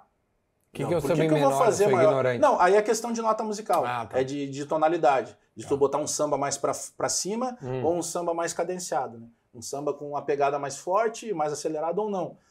É, eles, eles te trazem a sinopse. Por exemplo, samba enredo, os caras vão falar sobre o churrasco. Tá. Ele te dá uma sinopse, ó, meu. O que, que nós vamos fazer no desfile? O desfile vai ser assim, ele vai começar pelo espeto e vai terminar no boi. Tá. Tá bom, eu já sei que o samba tem que seguir isso, porque o cara tá me passando como é que ele vai fazer o desfile dele. Entendi. Então, se o começa com o espeto, eu não posso começar com o boi. Eu vou ter que começar com o espeto. Respeito. Então, eu tenho uma ordem né, para seguir isso. E aí, dentro daquilo, tem, dependendo das escolas, tem palavras que tu tem obrigação de dizer, ah, essas palavras têm que estar. Eu quero que no refrão tenha tais palavras. Então bota aí na minha aí, vai. Tu vai fazer um samba pra mim agora. É. Cru. Ancho. Tá de brincadeira. Vou te dar um exemplo, tá? Tem uma. Não, canta algum tem que uma- legal, tem- assim, tem que uma- tu te orgulha. Não. Rapidinho. Canta como ficou. Eu vou, eu vou, eu vou te dar um exemplo assim. Ou declama. Não, eu, eu vou te dar um outro exemplo, para te pegar assim de um cara, para mim, que foi, se não o maior dos maiores sambistas, Arlindo Cruz. O Arlindo, certa vez, foi escrever um samba para acadêmicos de Grande Rio. E aí o, o cantor da Grande Rio era o Emerson Dias, meu irmãozão, que hoje é o cantor principal do Acadêmico de Salgueiro. Tá. Eu conheço muita gente lá, Sid Clay, que hoje é o mestre sala principal de Salgueiro, meu amigo também. Vem aqui, a gente leva ele para comer churrasco, tá um cara fantástico. Então eu me dou muito bem com, a galera do Rio, eu vou muito lá pro Rio em função dessas coisas. E eu tenho também composições, eu tenho, eu tenho samba barra pagode em algumas produtoras aí também. Produtora do Tiaguinho, Sorriso Maroto e tal. Sério, meu? Pericão, esperando que alguém grave. Tá, o dia daí- que gravar, tu me avisa, que eu o quero que- ouvir, né? Eu não vejo a hora que eles gravam. Imagina, você gravar Tá. um que vai pingar ali. Tá um é cascalho bonito. Mas aí, é, para te dizer isso, Aí a Grande Rio marcou, combinou com uma marca de cerveja, tá? Uhum. Que há bem pouco tempo tava aqui contigo. Hum, sei. E aí, seguinte, ó, vocês têm que falar da cerveja, mas não pode citar o nome da cerveja. Como é que tu faz isso? Aí os Putz. caras vão lá. Pô, eu vendo isso, cara. E os caras lá, tá? O Arlindo no banjo e tal. Na época o Arlindo não era tão conhecido assim, né? E aí vai daqui, vai de lá, vai daqui, vai de lá e não dá. Tu viu Aí- ali no compor. Aí daqui a pouco vai todo mundo embora, né? O Emerson, ah, vão embora, não vão conseguir fazer, então sai todo mundo da casa do Arlindo. Aí dá uns 20 minutos, é a época do Nextel, toca o Nextel do Emerson. Pô, Emerson, consegui, volta aqui. O Arlindo falava bem baixinho, bem fininho. Aí volta, é, volta aqui, Emerson. Pô, gênio. Aí voltou. voltou. Aí seguinte, ele começa, pega aí. Aí ele faz assim, é, Grande Rio, eu sou... é, é, grande, é, sou brasileiro e faço meu ziriguidum. Viva arquibancada, explode no camarote número um. Tava ali o refrão. Tu não precisava citar o nome e todo Sim. mundo sabia qual era a cerveja. Essa é a magia do Samerredo, entendeu?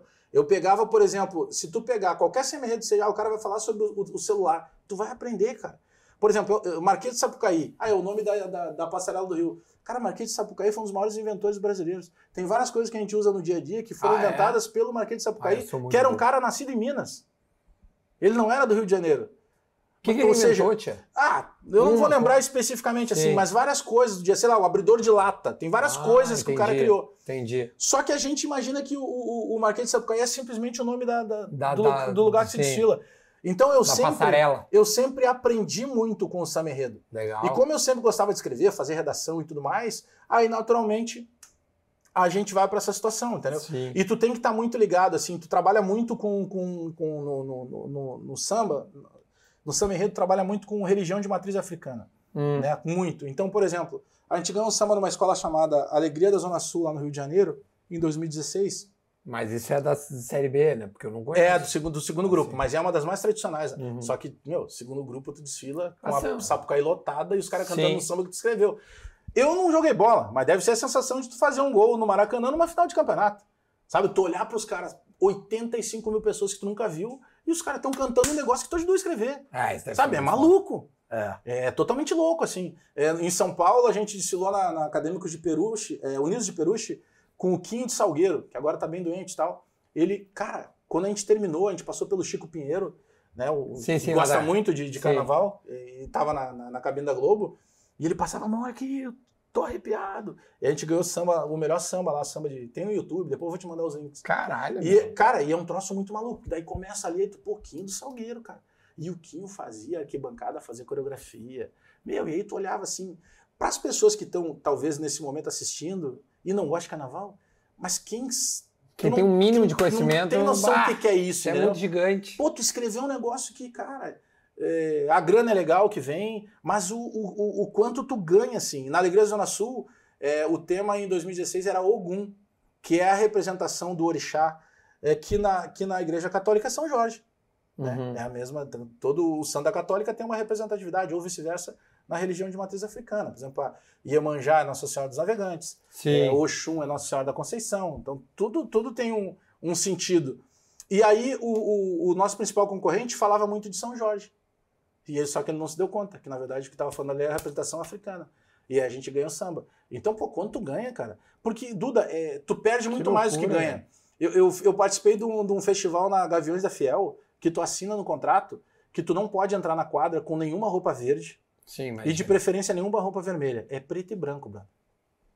E mais, durante o período que tu tá com- no festival, tu te responsabiliza que se tiver alguma coisa na tua rede social que seja contrária ao Corinthians ou exaltando qualquer adversário do Corinthians, o teu samba tá eliminado.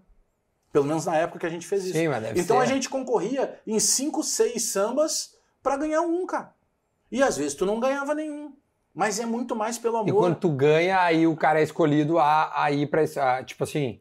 Aí eles vão ah, desfilar com o teu samba, é isso. desfila com o nosso samba e a gente desfila junto com os caras ali no junto. lado dos caras que estão cantando. Então é um troço maluco. Mas por que, que eu tô lembrando isso? Porque eu tô no Rio de Janeiro pra o desfile. Pô, meu primeiro samba no Rio. É verdade, né? E dois em São Paulo. Aí, cara, eh, sai a notícia, aí no meio da tarde eu lembro que tu, que tu me liga. Do Bolanhos. Bah, eu tenho informação, não sei o que, do Bolães. Pô, Bagé, mas... Por quê? Porque o Rui Costa Uhum, tinha medo naquela época que o Corinthians, o Tite queria ele no Corinthians. uhum. E o Grêmio, naquela semana, teve o episódio do Henrique Almeida, lembra? Do Ah, do Wi-Fi? balão. O Henrique Almeida tava lá acertado com o Inter E ele foi lá e e buscou. veio pro Grêmio. Então o que, que os caras pensaram? Meu, o Inter vai fazer das tripas coração pra tirar o Bolanhos do Grêmio. O Tite vai querer lá. Cara, eu apanhei demais na rede social, inclusive de colegas. Por quê? Porque eu dou essa notícia na sexta e no sábado o Rui Costa chama uma, uma entrevista coletiva para dizer que o Bolanhos não viria e que mais, ele estava acertado com o futebol chinês. Aí ele dá essa coletiva. De noite eu tô saindo do hotel para ir para o IMB, porque daí eu já estava em São Paulo para fazer o primeiro desfile lá de São Paulo, que depois domingo tinha outro. Quando tu me liga. Eu disse, pô, Bajé, mas será, cara? Eu disse, "Du- Dura, fica tranquilo, os caras já estão lá com o avião. E teve mais um dinheiro que tiveram que botar na hora pro empresário e tal. Mas aí confirma isso. Mas tu imagina. E os- nos deu o título. Mas os dois, três dias que Sim. eu era pra estar curtindo, eu Tava passei no Rio pensando no Bolanhos, cara. Bah, Então a galera, a galera não tem noção do que, que é Claro. isso, da pressão que a gente sofre. Tipo, hoje tu vai abastecer o teu carro, eu vou abastecer meu carro, o cara chega ali e É. mete uma corneta na gente, meu. Fica te, fica te co- cobrando. Entendeu? Os caras te cobravam muito que o Grêmio no- caiu. né? Muito, cara. É a história lá do Baldasso fez a brincadeira, lembra? Ah, essa não cai. Ah, camisa sei, caiu. claro, óbvio. Tem- eu me assumi em 2019, sei lá, 20. Os caras cobram até hoje que o Grêmio caiu, porque eu me assumi gremista. entendeu? Imagina, velho. Mas quando a sobe, não foi pro mercado. Não, entendeu? aí não. Então, cara, Mas mas. não é- teve mérito nenhum. É, mas, cara, faz parte, assim, do processo. Acho que a, a resenha é boa, cara. Tu pega lugares, assim, que... E aí tu tem que estar disposto a uma situação, né? Cara, se tu não tá bem naquele dia, fica em casa, então. Eu imagino o que que sofre um cara famoso. Ah, não. Porque quando a galera vai dizer assim, aí Bagé tá famoso, o meu famoso é o Pelé, cara. Famoso é, Não, é cara. a Madonna. Não, tu Nós somos conhecidos. Eu fico impressionado, eu, eu fico. Cara, a, a pressão que. Porque quando eu tava lá, os caras cobravam muito e olha que eu só peguei a parte boa, né? Tu pegou. Eu peguei só o filé mignon. Sinto pela né? época de Eu vitória. peguei, só peguei só a vitória.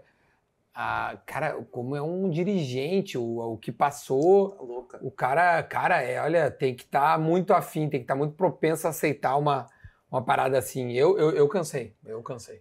É Eu muita eu pressão, cansei. cara. É muita pressão e a gente não tem nem como. Eu, eu tive uma conversa com o Sérgio Vasquez depois que Eu cansei perdeu o porque eu jogo pro mudei também a minha, a minha maneira de ver futebol. Eu não, eu não vejo mais dessa, dessa doença, entendeu? Cara, mim, futebol é entretenimento. Eu, eu costumo dizer o seguinte: se o torcedor, todo torcedor de futebol ele vivesse o dia a dia do futebol, ele ia ficar mais Ah, não. tranquilo. E ele não ia Entendeu? gostar tanto do Porque- seu time. É, porque quem sofre mais é o torcedor. Porque o profissional, ele já está tão acostumado a perder ou ganhar, que por vezes ele não vai se abater tanto. Ele sabe que aquilo faz parte do dia a dia. Mas o torcedor não. O torcedor É. compra camisa, às vezes, quando ele sequer. tem- Cara, a gente É, vê isso, é- isso, é- pessoas que às isso vezes é o não- respeito não- que a gente precisa ter de saber o de sofrimento. saber. eh, E, e eu não tô me colocando do outro lado, mas acho que também o, o cara que joga bola, eu falo isso pros meus amigos que jogam os jogador. Tia, vocês não têm noção, meu, o que, que o- os caras fazem. Parece que às vezes vocês vivem numa redoma, Duda, sabe? O cara daqui a pouco compra uma camisa que ele não tem nem condição financeira de comprar, mas É. ele vai lá e compra. Vende carro pra ir viajar pra ver o time. O que tu vê aí, outro dia eu tava conversando com a gurizada aí de, de- que, que viaja, né, que, que é mais de torcida de viajar. Cara, tu vê a história desses caras, mas tu tá brincando se fizeram isso. Não. Do cara fazer um bate-volta no Chile, É, é, entendeu? ligado. Sem tá tomar louco. banho, Não, sabe? meu, é Dormindo dobrado ali num banco, Merece todo sabe? respeito. Às vezes o cara vai entrar em algum lugar lá, pô, daqui a pouco dá um estouro ali da polícia, pô, a polícia vai lá e varre todo mundo. Às vezes o cara que tá chegando ali não tá envolvido em problema nenhum, sabe? Então, é uma. E outra, o cara não tá ganhando, ele tá pagando pra é, estar não, naquilo é lá, inacreditável. Se tu pegar o jogador de futebol, pô, o jogador, cara, eu não tô, acho que graças ao trabalho de cada um, né? Cada um tem aquilo que merece, na maioria das vezes. Mas, pô, o cara ganha um salário legal, né? Ele tem toda uma condição. Porque a gente aí eh, que fica nos hotéis junto com a delegação, nossa, os caras têm toda uma condição. Tudo é O bizarro. jogador diz assim, tu amanheci com uma dor no joelho. Opa, peraí, já vamos. E se tiver que examinar, ele já vai ser examinado em poucos minutos. Não, e já faz a, o exame ali na Tudo, hora de cara, imagem. Tudo. Sabe, o cara tem todo um cuidado, tu precisa de alguém. O jogador, eu lembro de uma história do o Clayton contando, né? O, Hum. o volante foi do Inter. Ele foi jogar no Vitória. Aí, pô, chegou lá, saiu do Inter e tal. Aí chegou no Vitória, fez um treino lá, tava embarrado o campo. Aí ele chegou no vestiário, largou a chuteira ali no Porque lá é o campo. barradão, né? É, é. Aí, Naquele dia tava embarradão. Aí ele. Trocadilho é legal. Eu gosto. Aí ele deixou a chuteira ali, meu, e foi, foi, foi embora. Aí ele voltou no outro dia, a chuteira tava no mesmo lugar, todo embarrado. Aí ele pegou, chamou o cara lá e disse assim: tá, mas e aí? Ele só, "Gato, aqui. Mano, jogador cada um por si, meu velho." chuteira. Ele, como assim? Ué, cara, aqui cada jogador limpa a chuteira. Se tu deixar aí de novo, ela vai ficar aí de novo. Então o cara já tem um choque de realidade. Claro. Porque, cara, hoje no Grêmio, tu entra e tu olha pra aquela arena, a gente tá acostumado, mas é de uma É. grandiosidade. Tanto que a maioria dos caras querem viver aqui, né? Pega aí o Dinho, né? Os caras o ficam. cara que passou é. por tudo ficou aqui. E outros Vários caras exemplos, ficam. né? Tia, olha aqui, ó. Tem um quadro aqui no programa que chama é, Gimo Cupim, tá? É uma perguntinha, eu coloquei lá na minha rede social. E aí a gente vai. Vou pegar uma aqui de aleatória aqui que, o, que alguém mandou, tá? Tá. Vamos ver uma aqui que os caras mandaram pro página, mas o bom é que nós falamos sobre muitas coisas e aí não fica, não, não, não fica nada pairando no ar, Hum. que é que a rapaziada quer saber.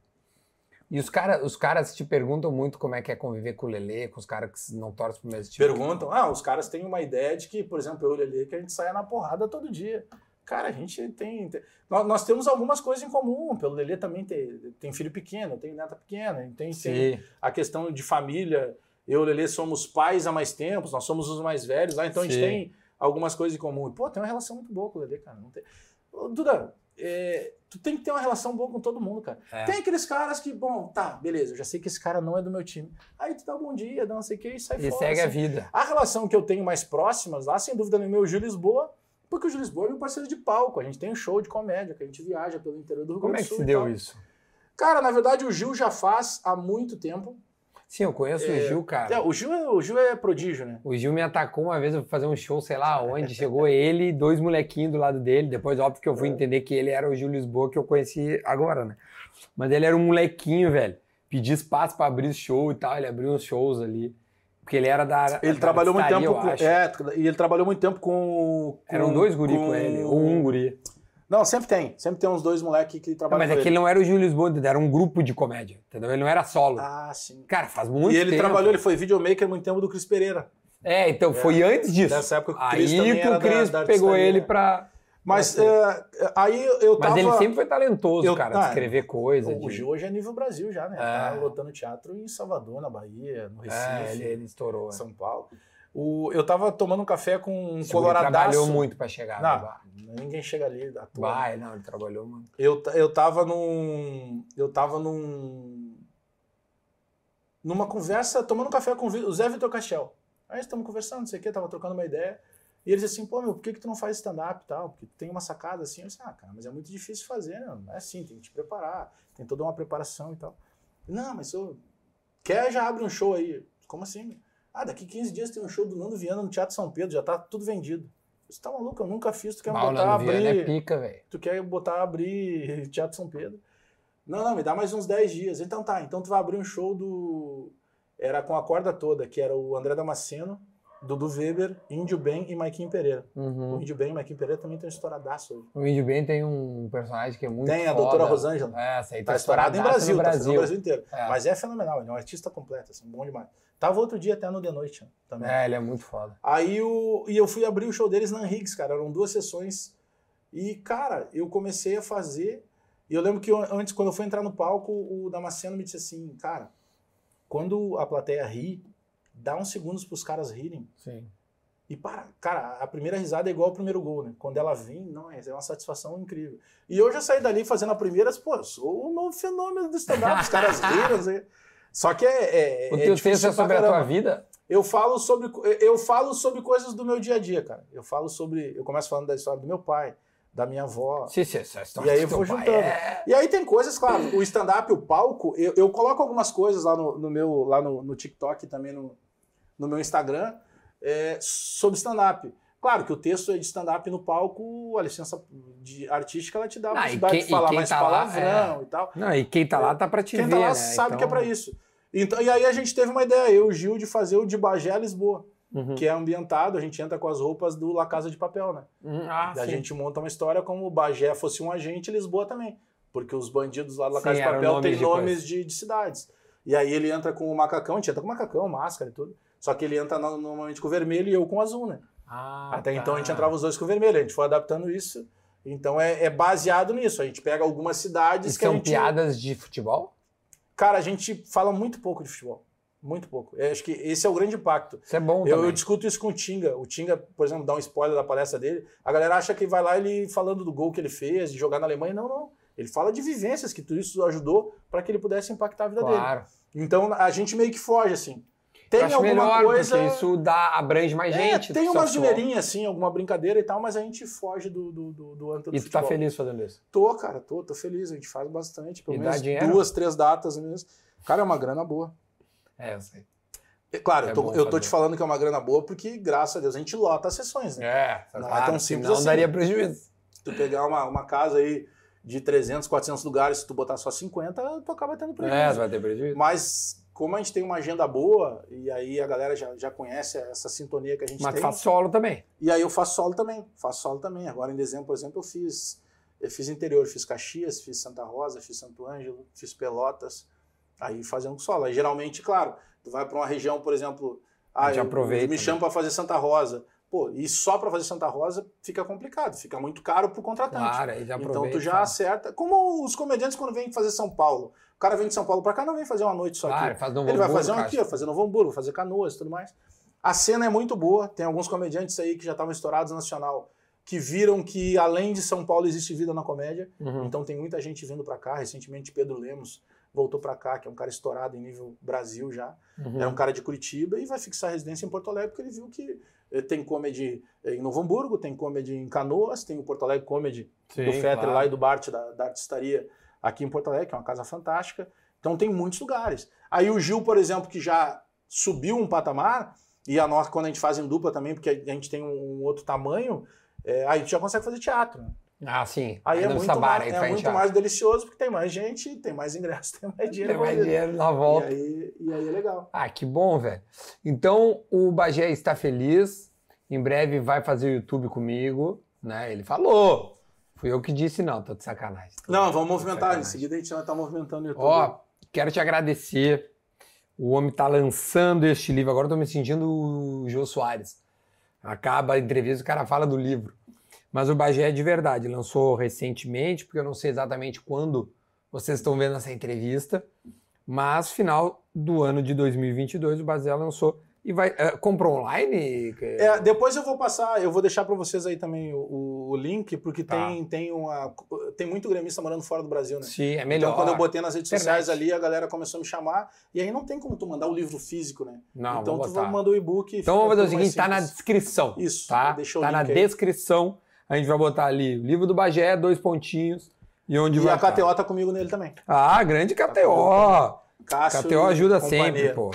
Porque merece, porque o Cássio fomenta toda e qualquer área que ele entenda que seja. E tá, tá legal aqui, meu. Isso aqui que dia que aí é foi? uma foto da. Eu botei a foto na final do Gauchão, cara, porque a do foi o primeiro.